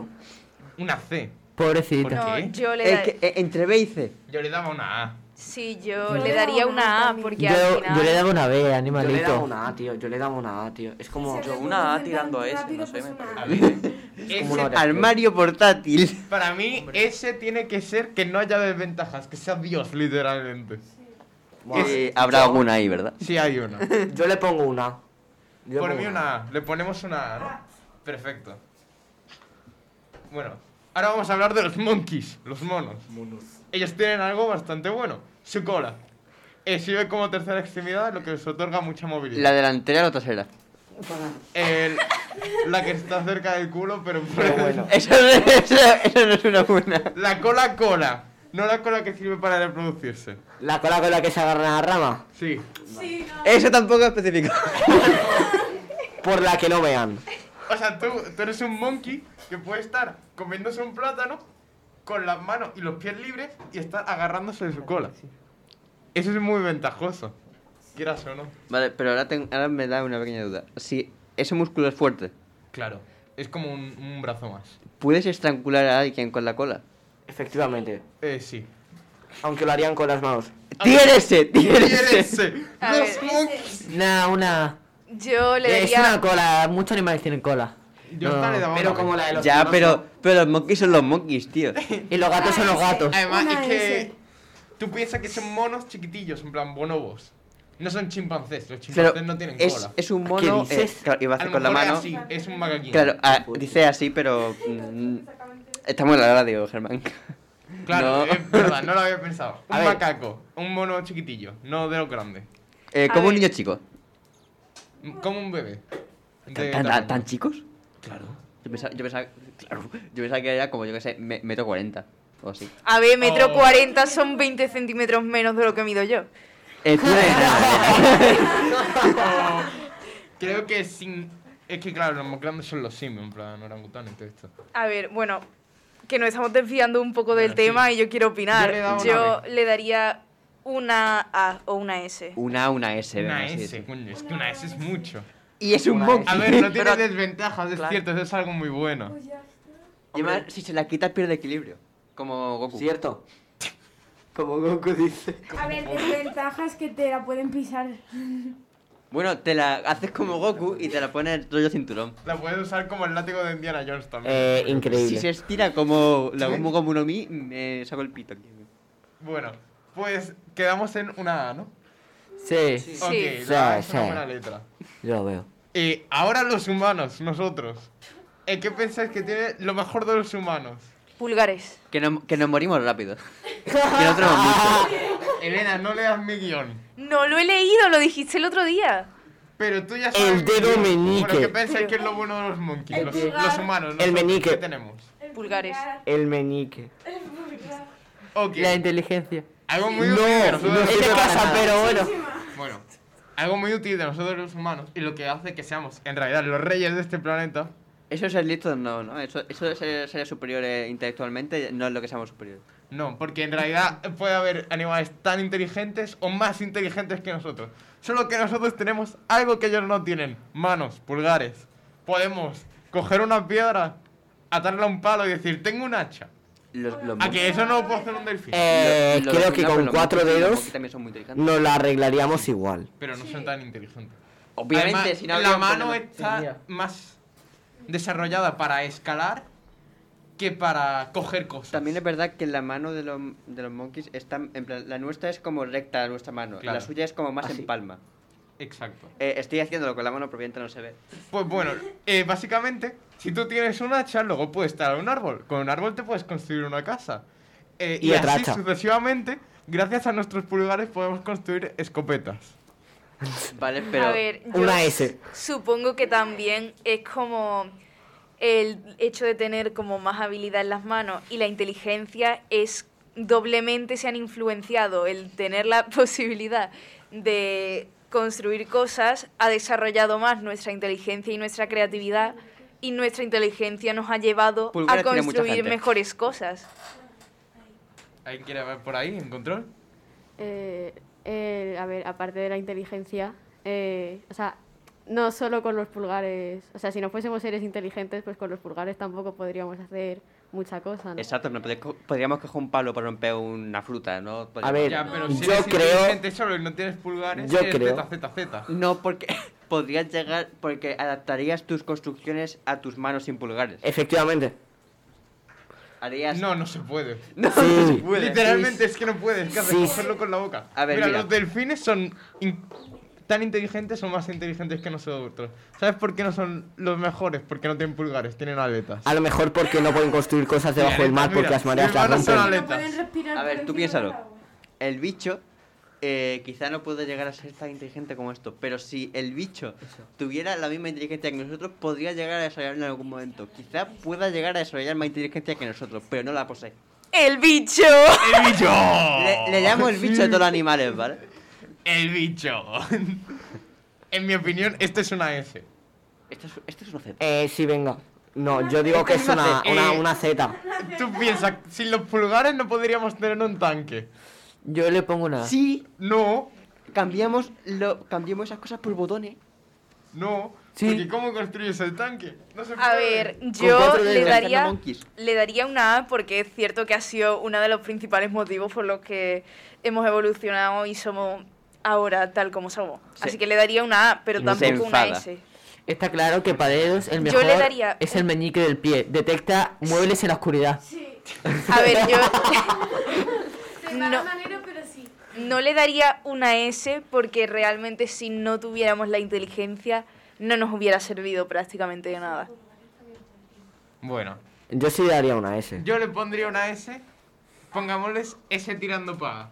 Pongámosle Vale. una A. No, a ver, que si los pulgares, si los Ah. pulgares no habría pulsos Ah. chinos. ¿Os sirve la...? Con el dedo del pie. Exacto. Obvio. Bueno, siguiente. Eh, adaptación para solo poder alimentarse de un alimento. Esto parece muy estúpido porque lo es. Por ejemplo, los pandas con el bambú. Los pandas solo se pueden alimentar de bambú. Esto era una buena idea en su tiempo porque el bambú no escapa como si fuera un salmón, crece durante todo el año y hay bosques enteros de bambú. Pero si se, se muere el bambú, te mueres tú. A ver, yo Eh. creo que este es de los peores. Yo le daría una C. Yo creo que es de los mejores porque... Elena, Elena, esto es un argumento ganador, ¿vale? Es un oso panda. Piensa en ello. Una. S, una S. Mira, Pero es- yo le daría una C porque al final tiene no te- ojeras, tiene ojeras, ya está ese. A ver, quitando que sea un oso panda, hemos puesto el oso panda como ejemplo. Vale, una ¿vale? serpiente solo puede alimentarse de huevos. Solo de huevos. Piensa en una serpiente, mira qué O bonita sea, no es. tienes colmillos, solo puedes alimentarte de huevos. A ver, yo creo que le daría una C porque es de lo único de lo que te puedes alimentar. Si pierdes la fuente de alimento, estás muertísimo. Ya, pero en mi si tienes opinión, esta es una C. Porque, claro, cuando tú te adaptas es bueno. Pero si el medio vuelve a cambiar, te mueres. Yo le daría una C, ¿no? Porque es una dependencia muy grande de un solo alimento, ¿no? Yo le daría una C. Ahora que lo pienso es como un drogadicto, pero sin posibilidad de dejarlo, es verdad. Z. No, literalmente Eso no es lo mismo que un drogadicto. panda con síndrome de abstinencia. Tremendo. Con, con todo el mono con tigre en el ojo. Bueno, por último, para cerrar esta sección, vamos a hablar de las plantas carnívoras. Hace mucho tiempo, alrededor de la época de los dinosaurios, las plantas estaban carentes de nutrientes. No sé por qué sería, sería por el sol, sería porque factor X. Y gracias a la evolución se transformaron en carnívoras, que atrapaban insectos y otros animales pequeños para aprovecharse de esos nutrientes. Además, esto hace que renuncien, además, esto no hace que renuncien a la fotosíntesis, siguen haciéndola. Por lo que si les faltan las presas o los nutrientes del suelo, pueden aguantar, aunque no mucho, pues solo una de las dos cosas, porque tienen que necesitar las dos cosas para sobrevivir. O sea, puedes seguir haciendo la fotosíntesis si no tienes presas. Y puedes A cazar ver. presas si no tienes la fotosíntesis. No puedes Yo hacer creo- ambas cosas a la vez, tienes que decantarte por uno. Yo creo, Germán, No puedes. Una planta carnívora en estado perfecto hace las dos. Y eso es lo que hace que sea buena. Pero si te falta la fotosíntesis, por ejemplo, puedes estar aguantando solo con presas un tiempo, aunque luego te mueres porque te faltan nutrientes. A ver, a mí eso yo prácticamente le daría una S, porque al final en prácticamente todos los sitios hay insectos y hay luz solar. Entonces yo le daría una S, porque al final está aprovechando el bug y... El bug, Yo estoy aprovechando el bug. una S. Yo creo que una S, porque, hombre, tener dos métodos de alimentación es como los zorros, eh, se comen lo que pillan. O sea, Es, es al revés que el panda. No, pero Ah, de además, verdad. pensad Eh. lo guay que está una planta carnívora. Simplemente planta carnívora, ¿eh? Ya no es el animal que se come a la planta. Es, es que ha hackeado la Matrix la planta carnívora, ¿me entiendes? Dios, Dios, ¿Me creó, entiendes? Dios creó primero la planta carnívora y luego el resto de seres humanos. De seres vivos. Exacto. La planta carnívora es Cars, es la forma de vida definitiva. bueno, pues ya ha que terminado la sección. Las puntuaciones han sido el estómago extensible, una A, los almacenes de las hormigas. Eh, lo habíamos dejado también en una A, ¿verdad? Sí, pero creo que el estómago le habíamos dado la B. ¿La B? Ah, Sí. es verdad, le dimos la B. En la cola prensil, una A. El pulgar, una A. La buena alimentación, una C. Y las carnívoras, una S. Porque carnívoras, Dios. Carnívoras, Sí, porque no hay más. Porque las carnívoras son God. God. Bueno, suficiente decir God. Creo que es el momento de pasar a la siguiente sección. ¿Os parece? Vamos para adelante. Me parece. Venga. Pa'lante. 지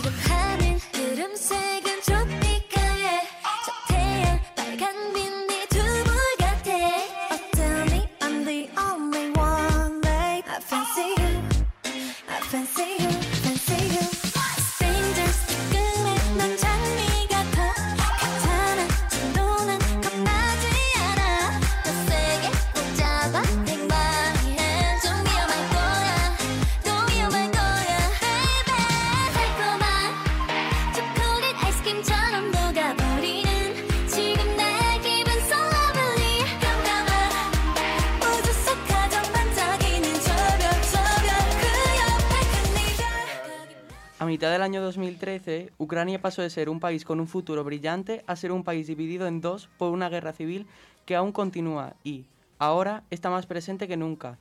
Pero, ¿de dónde viene todo este conflicto? ¿De qué manera están implicadas Rusia y la OTAN en él?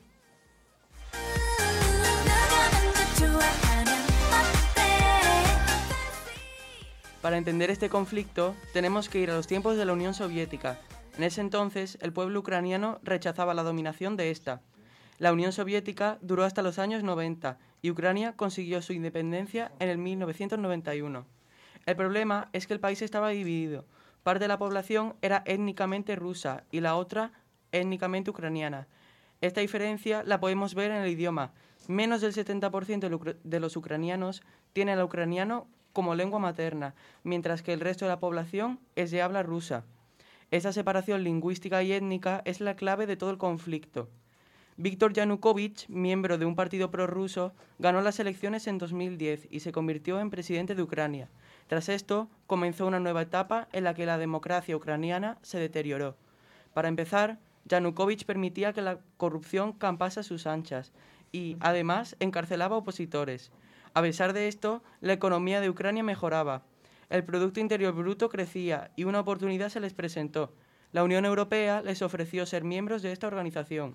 Yanukovych y los líderes de la Unión Europea firmaron un tratado de adhesión de Ucrania con algunos requisitos, como la liberación de presos políticos. El presidente ucraniano permitió, permitió realizar las reformas necesarias para el ingreso del país en la Unión Europea. Sin embargo, en noviembre de 2013, el gobierno informó de que el proceso del acuerdo de asociación con la Unión Europea quedaba suspendido. El pueblo ucraniano se llevó un gran disgusto, pero ¿por qué motivo suspendió Ucrania todo este proyecto? La respuesta es la presión de Rusia. Rusia no quería que Ucrania cayese bajo la influencia de la Unión Europea, entonces presionó al gobierno de Yanukovych para que no se uniese a esta. Además, prometió una generosa ayuda económica. La razón de tanta pelea, la ubicación estratégica de Ucrania entre la Unión Europea y Rusia. Por Ucrania pasan gasoductos importantes que surten a Europa de tanto de gas ruso como de gas proveniente de otros países. Este gas es un recurso de vital importancia para el abastecimiento de la energía europea. Sin embargo, comenzaron a surgir protestas en Ucrania hasta que en Kiev se formó un movimiento ciudadano de protesta conocido como el Euromaidán, que exigía el fin del gobierno de Yanukovych. Después de manifestaciones con enfrentamientos, el 22 de enero de 2014 se contabilizaron cinco muertos. Finalmente, con un balance cercano a 200 muertos, Yanukovych huyó del país y los opositores tomaron el control de las instituciones. Retomando el tema de la división étnica, resulta que la mayoría de los prorrusos viven en el sureste del país y a los pocos días de la huida del presidente Yanukovych, en Crimea, una región de Ucrania con una aplastante mayoría prorrusa, comenzaron a aparecer grupos de personas encapuchadas y armadas. Uno de estos grupos tomó los edificios de la presidencia y el Parlamento izando la bandera rusa en ellos. El mismo día, el Parlamento de Crimea anunció un referéndum con una participación del más del 80%, en el que la opción de ser anexada a Rusia ganó con el 96% de los votos. Desde entonces, Crimea pertenece a Rusia, pero todo no se quedó allí. Las protestas prorrusas contra el gobierno europeísta de Kiev se extendieron por toda la región industrial del Donbass, otra zona con mayoría étnica rusa. Al igual que en Crimea, en todo el Donbass comenzaron a aparecer de la noche a la mañana grupos armados que empezaron a asumir el control de las instituciones gubernamentales. El ejército ucraniano no era capaz de controlar una importante parte del país y los prorrusos se habían hecho con el control de todas las institu- instituciones de esos lugares. A pesar de que hubo conversaciones internacionales que acordaron rebajar la tensión, los enfrentamientos continuaron. Los comandos prorrusos hicieron incursiones tomando varias localidades y edificios estratégicos. Y, a pesar de que las contraofensivas del gobierno se lo ponían muy difícil, cada vez más territorios caían en manos prorrusas. El frente se fue estabilizando y, de hecho, las milicias prorrusas mantenían el control de todo el este de Ucrania. El papel de Rusia en la invasión de estos territorios fue clave, ya que armó milicias, proporcionó asesoria- ases- asesoramiento militar, apoyo logístico y de inteligencia. Para septiembre de 2014, la situación del ejército ucraniano era insostenible. Las milicias separatistas avanzaban, mientras que el ejército ucraniano cosechaba derrotas y muchas bajas. El fin de estas operaciones llegó en 2015, cuando entre 5.000 y 8.000 soldados del ejército ucraniano quedaron sitiados en una ciudad. Tras días de combate con los sitiados, se rindieron y entregaron las armas a las milicias separatistas. Desde entonces, la situación en Ucrania ha sido de calma tensa. La línea del frente ha estado estancada, pero a menudo se reactivan los enfrentamientos. La guerra del Donbass es utilizada por el Kremlin como una herramienta política. Cuando Vladimir Putin necesita ganar po- po- popularidad porque tiene problemas internos, el conflicto tiende a reactivarse. La situación actualmente se resume en que las repúblicas de Donetsk y Lugansk, al este del país, siguen en pleno funcionamiento con sus propias instituciones y fuerzas armadas lejos del control de Kiev.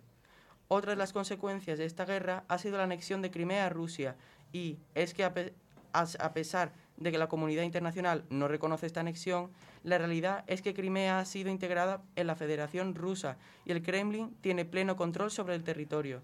Por último, no hay que olvidarse del drama que ha supuesto la guerra, con cientos de miles de desplazados, más de 13.000 muertos y una crisis económica que dificulta el acceso a la población a los servicios sociales más básicos en territorios separatistas.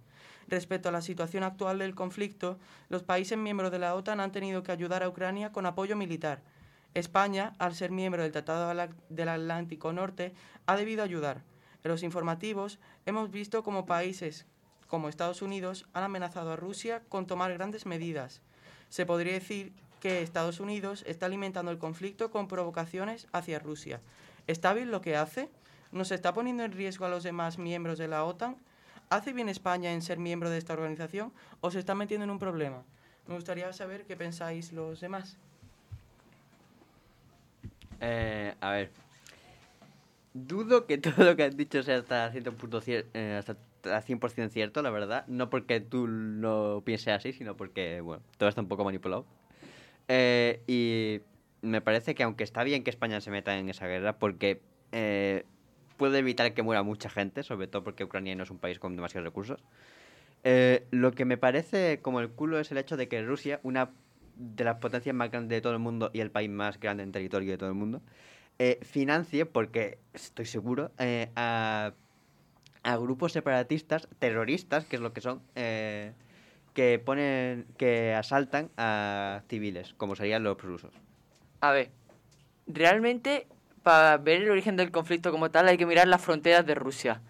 Rusia está rodeada de guerras, de una forma u otra, como Oriente Medio, en la que participa Rusia y Estados Unidos de una forma u otra, y el norte de Rusia y eh, la parte oeste es hielo, eso es Siberia, no tiene ninguna salida al mar, cosa que la Unión Soviética sí tenía, tenía tanto eh, Crimea como salida al mar y Bielorrusia, claro, a la- cuando se disolvió la Unión Soviética, ha perdido esas dos salidas al mar y para los negocios eso es imprescindible. Lo que Rusia ahora está buscando es una salida al mar. Lo que busca más es la restauración de la Unión Soviética. ¿Qué Para la salida al mar. A Rusia le interesa mucho el mar. Y por cierto, ¿cómo, cómo has dicho antes que Rusia es el país con más territorio? ¿Qué estás diciendo? Estás loco, es Ese- África. Ese- es que eso fue el año pasado, ¿vale? Para que no lo haya escuchado. Que alguien hizo una pregunta de tipo en un concurso de cuál es el país más grande del mundo. Entonces Germán respondió que era África.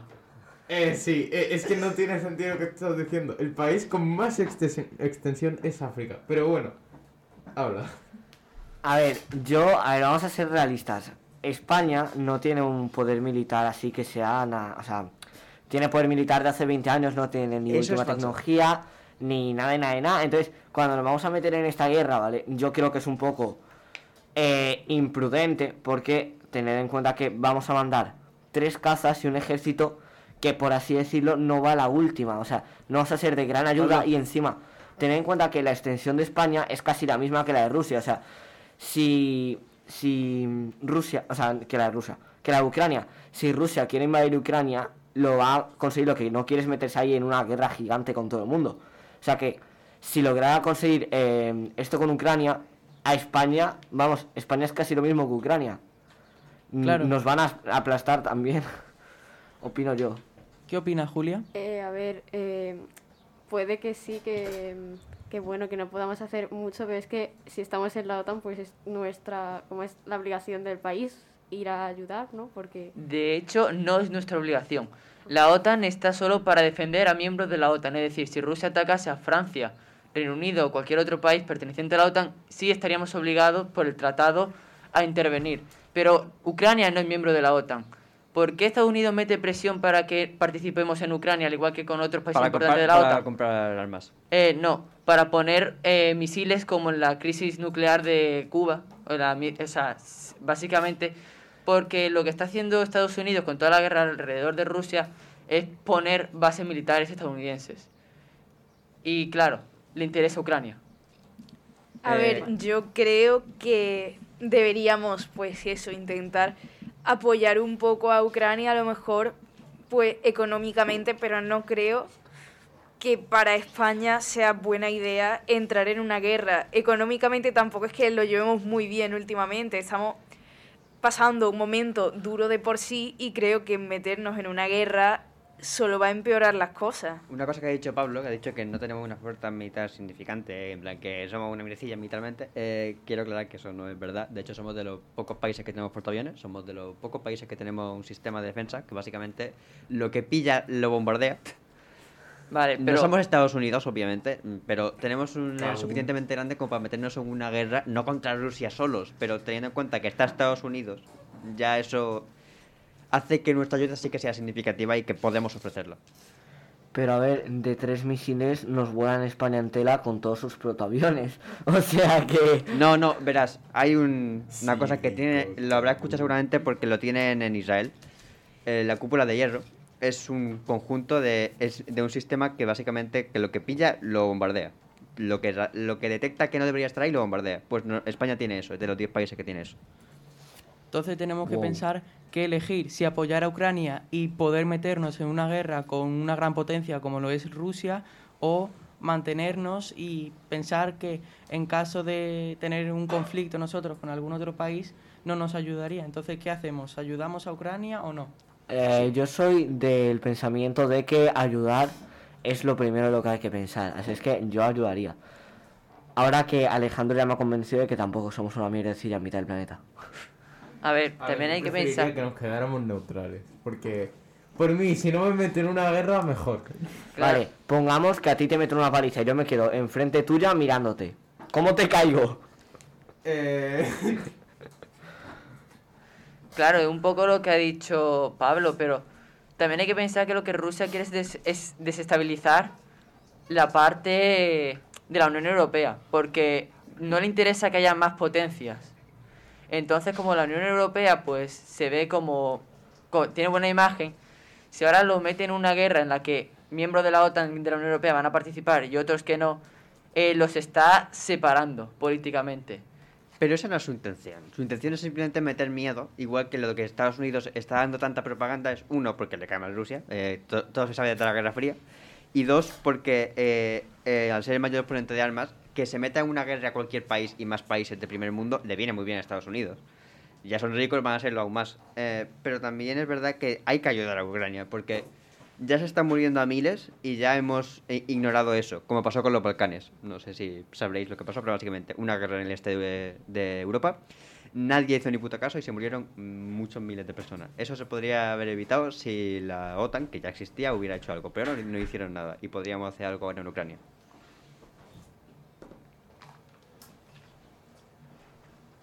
Bueno, entonces por lo que hemos escuchado, parece que muchos, la mayoría, prácticamente estamos de acuerdo en que deberíamos de ayudar a Ucrania y que en caso de nosotros tener un conflicto nos gustaría también que Ucrania nos ayudase.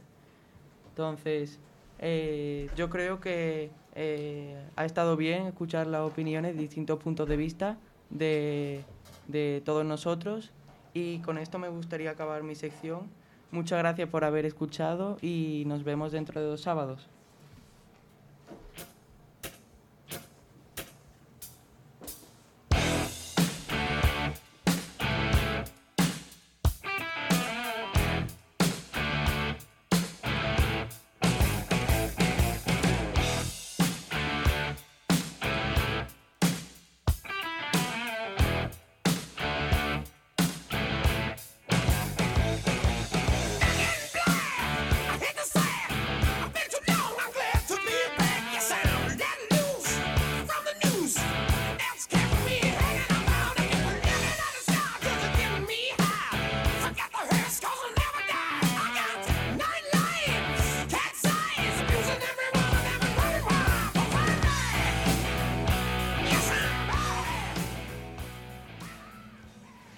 Bueno, Pablo, ¿qué nos traes hoy?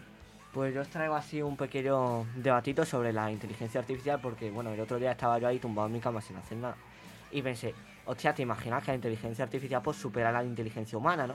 Y me puse ahí a darle vuelta y pues no sé, me gustaría saber vuestras opiniones al respecto. Bueno, es un tema complicado, ¿no? Se podría decir. Eh, yo personalmente creo que probablemente nos superen. Es decir, eh, sí creo que nos eh, superarían, pero sinceramente me da miedo un mundo eh, sin humanos, que fuese dominado todo por inteligencia artificial. Yo creo que mm, la inteligencia artificial no va a superar a la mente humana porque básicamente porque somos nosotros los que lo programamos y podemos elegir hasta dónde como hasta dónde llevar al extremo esa inteligencia, esa realidad.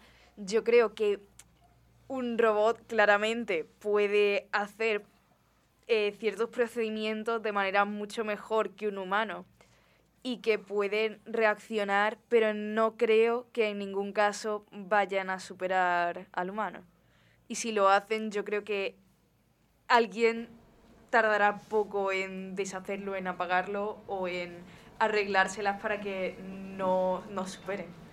¿Alguna opinión por allí por contar? A ver, yo tengo que decir que no sé si os acordaréis, pero hace un tiempo hice una sección sobre mentes colmena.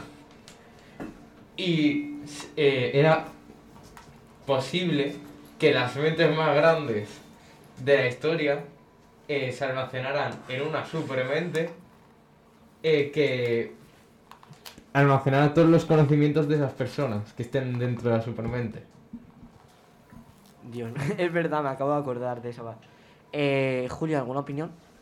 Eh, yo lo que he dicho un poco de que si, a ver, supongo que si nos empeñásemos en eso, pues la mente, o sea, la inteligencia artificial podría superar a la humana, pero no creo que sea conveniente, o sea, no creo que la sociedad vaya a esforzarse en que la inteligencia artificial supere a la humana porque no sé, no sé, ¿para qué queremos que la inteligencia artificial nos supere? No- Yo creo que sí lo harán, ¿eh? Bueno. Yo estoy bastante seguro de que si no nos extinguimos antes eh, y llegamos pues a, a crear esa inteligencia artificial, eh, llegaría un momento en el que tendríamos que aceptar, por decirlo de alguna forma, eh, a otra forma de vida inteligente en el planeta, que serían droides, por decirlo de alguna forma, se llamará de otra forma seguramente. Se, llegaría un momento en el que eh, si son capaces de aprender, son capaces de ser como humanos, porque le han creado humanos intentando imitar sus habilidades. Realmente han creado vida, vida de metal, pero vida. A ver, esa es otra. Eh, la principal característica de las, de las inteligencias artificiales es que eh, pueden aprender. Entonces, tú a lo, a lo mejor puedes limitar hasta cierto punto lo que ellos aprenden, pero si antes de que tú limites aprenden a saltarse el sistema, pues ahí la liamos un poco, ¿no? La liaríamos. Probablemente la inteligencia artificial pueda almacenar todos los conocimientos y toda la información ¿no? de, de, de nuestro cerebro, ¿no? Se podría decir, de todo lo que ha sucedido, por ejemplo, a lo largo de la historia. Pero es decir, yo sí creo que nos podría superar, pero en lo que nunca nos podría superar una inteligencia artificial es, decir, es en las emociones y en los sentimientos, ¿no? Sí. Es decir, mm, no creo que un robot pueda llegar a sentir o amar o estar triste, no sé. puedes programarlo para que simule esas emociones, pero al fin y al cabo, aun, bueno, es que una de las cualidades de la inteligencia artificial es que a partir de datos son capaces de establecer patrones, o sea que podrían simular estar tristes cuando se muere un familiar porque lo han visto en muchas ocasiones, pero eh, al fin y al cabo nunca van a llegar a sentirlo, simplemente lo estarán simulando. Sí, y además, pues, sí. eh, esto también me lleva a pensar que si no, tien- no son empáticos y dicen, por ejemplo, si vieran en una sociedad entre nosotros, ellos podrían analizar datos en un momento y decir, ¿cuál es la mejor forma de ganar dinero? Atracar bancos. Eh, bueno, sí, la verdad es que esa sería una y como no son empáticos, no se dan cuenta de, lo que están, de que lo que están haciendo está mal. O A sea, ver. ahí ha- habría que mirar cosas. Pero yo creo que un poco lo que has dicho tú antes de si son vida, eso sería ya meterse un poco en un tema más filosófico. Pero creo que al ser, al, ¿cómo decirlo? Al actuar dependiendo de estadística y de datos, necesitan de los humanos para poder actuar como humanos y poder tener eso, o sea, simular esos sentimientos. Neces- sin realmente hubiera una sociedad sin humanos y en el que todos fueran inteligencias artificiales, al final sería muy monótono porque todas las inteligencias artificiales acabarían siendo prácticamente lo mismo. Realmente no, porque cada persona es un mundo y cada androide aprendería de una persona diferente o, o en general no aprenderían de la misma persona. Y luego aprenderían de... Y luego los droides, los, digo droides por decirlo algo igual. Droides aprenderían de otros droides. Y así sucesivamente no serían cambios muy significativos porque no tienen esa habilidad, pero serían cambios. Y esos cambios acabarían haciendo pequeñas personalidades, entre comillas, dentro de esas inteligencias artificiales. Y también eh, no deberían de existir, porque si existen eh, nos quedamos en paro todos y no me llama mucho la atención. A ver, con el tema de quedar en paro todos, tened en cuenta que cuando creamos inteligencias artificiales, siempre tiene que haber un humano proporcionándole estadísticas, datos y todo ese tipo de cosas que ellos utilizan para establecer patrones. O Un sea, humano eh, puede encargarse de, de mil eh, máquinas de esas perfectamente. Eh, esos mil máquinas podrían ser mil empleos. Sigue siendo paro. Sí, la verdad que sí. Pero a ver, las tecnologías, aparte de quitar puestos de trabajo, también los crean porque crean nuevos eh, eh, oficios con lo que surgen nuevos empleos. Sí, pero Respondiendo a creo lo que no, no equilibra la balanza, la verdad. Bueno, ¿y qué hacemos? ¿Echamos para atrás la máquina del tiempo? El problema es que solo se valorarían las carreras que tienen que ver con la tecnología o la ingeniería y todas las carreras que pertenecen a las ramas de, eh, de letras, ¿no? Yo creo Mm, que no serían se valoradas. Eh, psicología.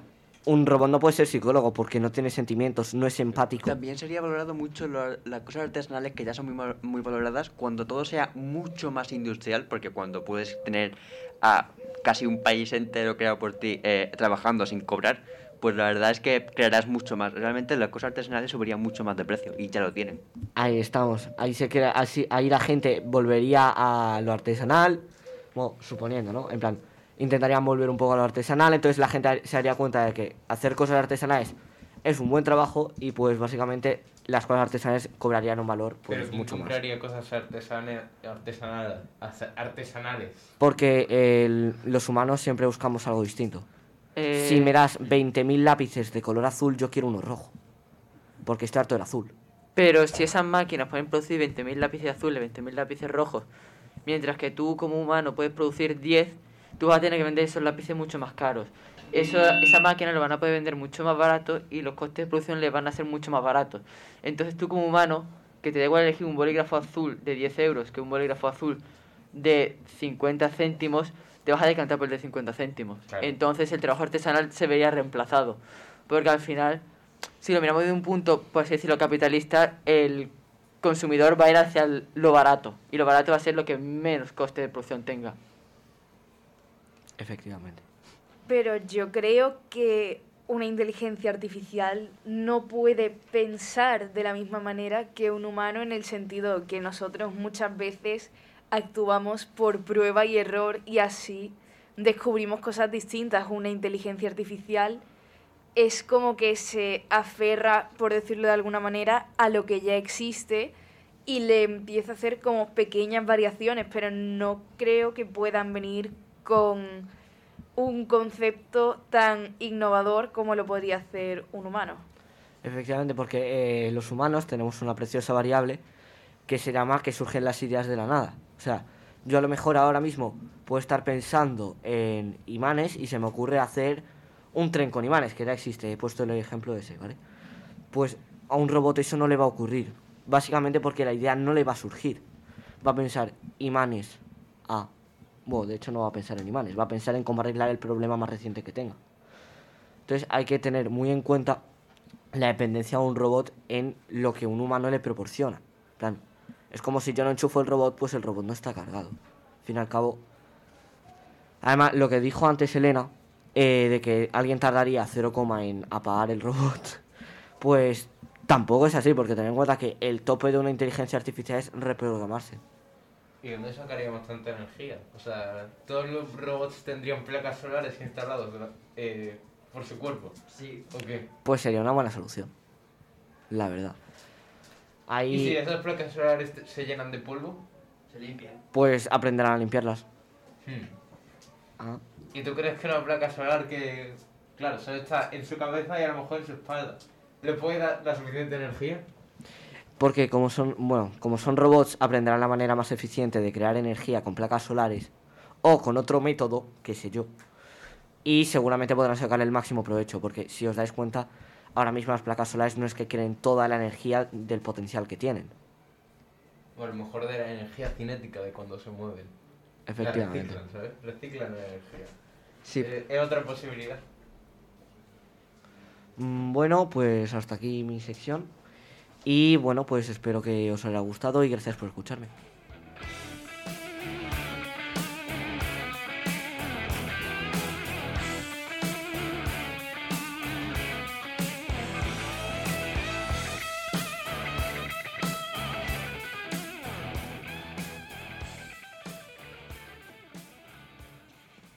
Bueno, pues yo vengo básico un poco para volver a mis inicios este año y traigo un poco pues el tema del colectivo LGTBI, pero además lo, lo voy a mezclar un poco con los deportes para hacer así, traer algo así un poco más innovador. Em, el fútbol, por ejemplo, es un deporte muy popular que al final todo el mundo ha visto un partido de fútbol y es, yo creo, en España por lo menos, como el deporte por excelencia en el que todo el mundo piensa primero. En este deporte predomina el hombre cisetero. Es como la mayoría de las veces es eso, es como el estereotipo del hombre perfecto muchas veces lo que se ve. Y esto, además, en este mm, deporte se pueden ver muchas actitudes de machismo, aunque últimamente algunos futbolistas han empezado a atreverse a salir del armario y se están un poco rebelando contra esta imagen que se, que se les ha puesto. ¿Qué prejuicios soléis asociar con el fútbol? ¿Qué estereotipo pensáis de A alguien ver, fan no del son, fútbol? no son estereotipos porque quiere decir que los grupos neonazis más grandes son hinchas de fútbol. Por ejemplo, creo que llama uno Escuadrón Boquerón, algunos ya así. Son el grupo más radical eh, neonazi de, to- de toda España. Son un grupo de fútbol. Realmente no son estereotipos, es... Prefiero no acercarme mucho porque capaz le- se quita la camiseta y ve una esvástica. En plan, tampoco es eso, realmente no, son- no es que sean estereotipos, es que si no los si dices, ah, este puede no serlo y lo es, tienes un grave problema. Porque como descubra, yo que sé, que eres judío y estás circuncidado, pues te va una paliza. A ver, yo no creo que sea un poco lo que Ale ha dicho. Yo creo que, a ver, si yo pienso en fútbol y tengo que pensar en un prejuicio que me surja, pienso en animales. O sea, a ver, yo lo siento, ¿vale? Pero yo veo, me da mucha pena, eh, futbolistas dedicándose toda su vida a pegarle patadas a un balón para ganar millones sin saber hacer nada más fuera. Muy bien, vale, jugar al fútbol será un arte como el que sabe cantar. Tendrá sus estrategias, tendrá su, su trabajo detrás. Pero si lo analizamos desde un punto de vista productivo, es muy triste. Es como un influencer.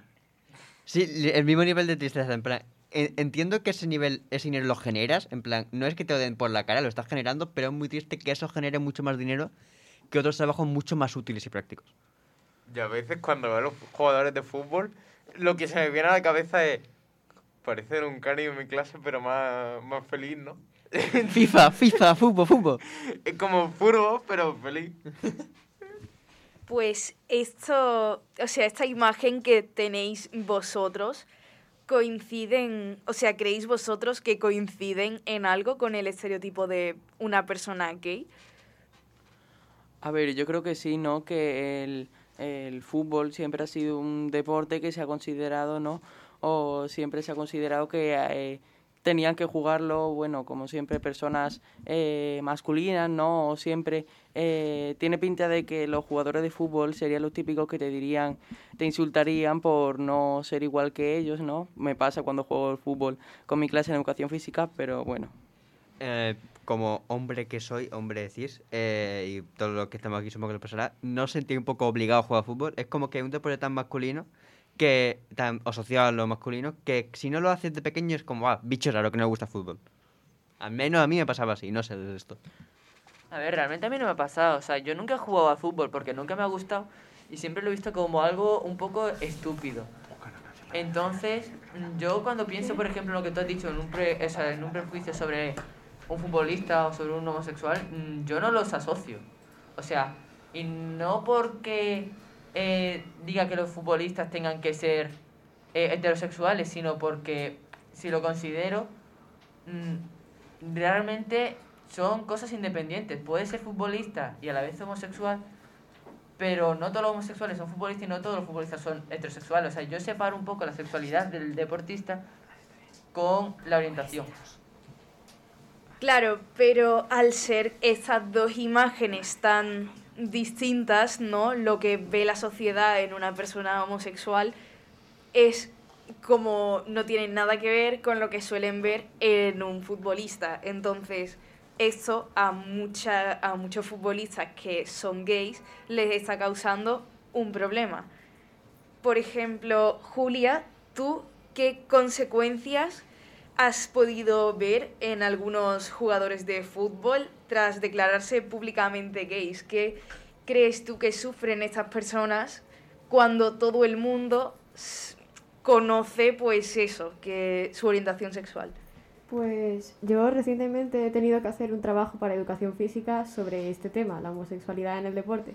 Y entonces me estuve documentando y hay muchos casos de futbolistas o de casi todos futbolistas, hombres y mujeres, que tras decir que abiertamente eran homosexuales, eh, recibieron mm, palizas e incluso les asesinaron solo por el hecho de su condición sexual. Y también muchos tuvieron que renunciar a su carrera por la cantidad de insultos y de odio que recibían.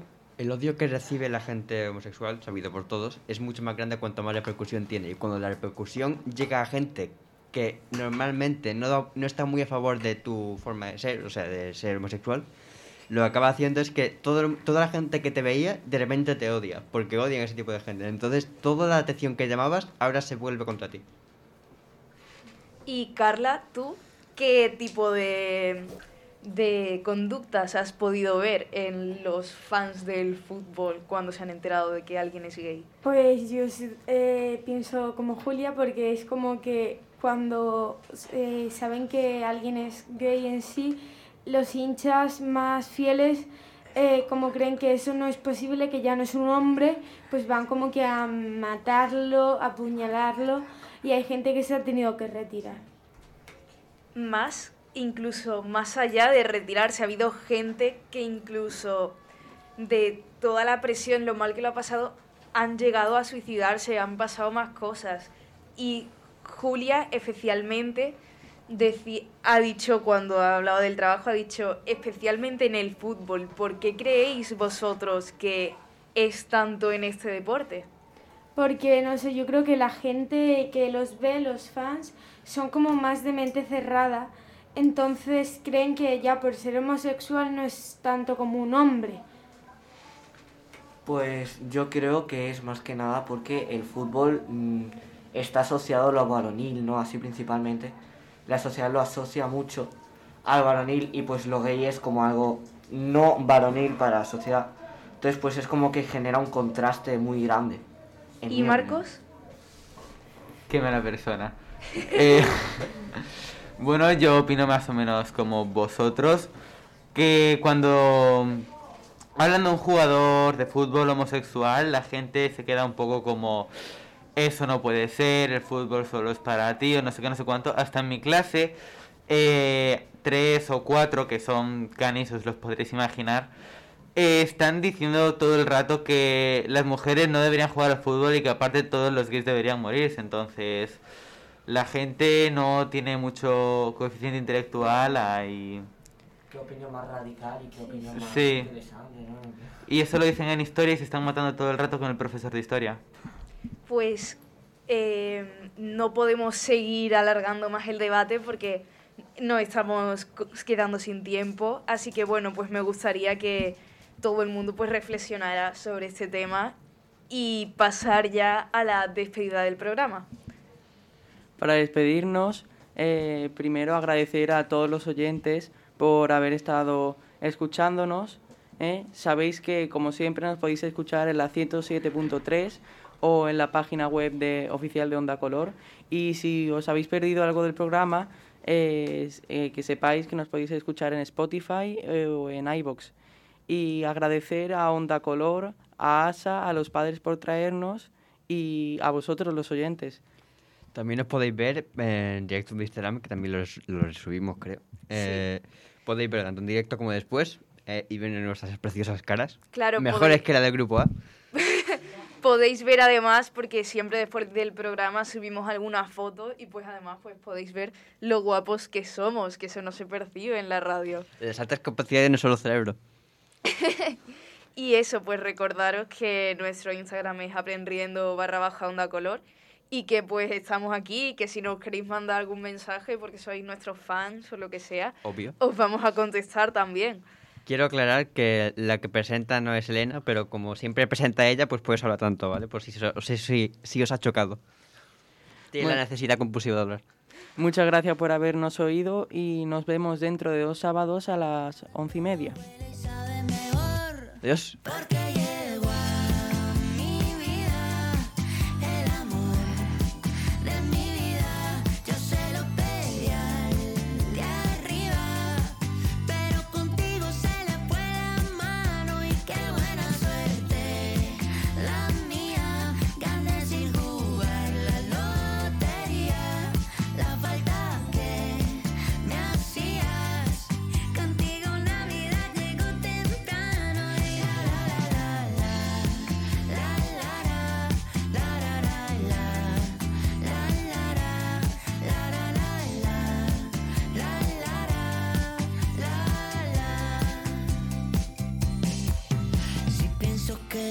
Vienes tiemblo como un flan para estar contigo. Ya tengo mil plans, pedacito mío, mi café con pan.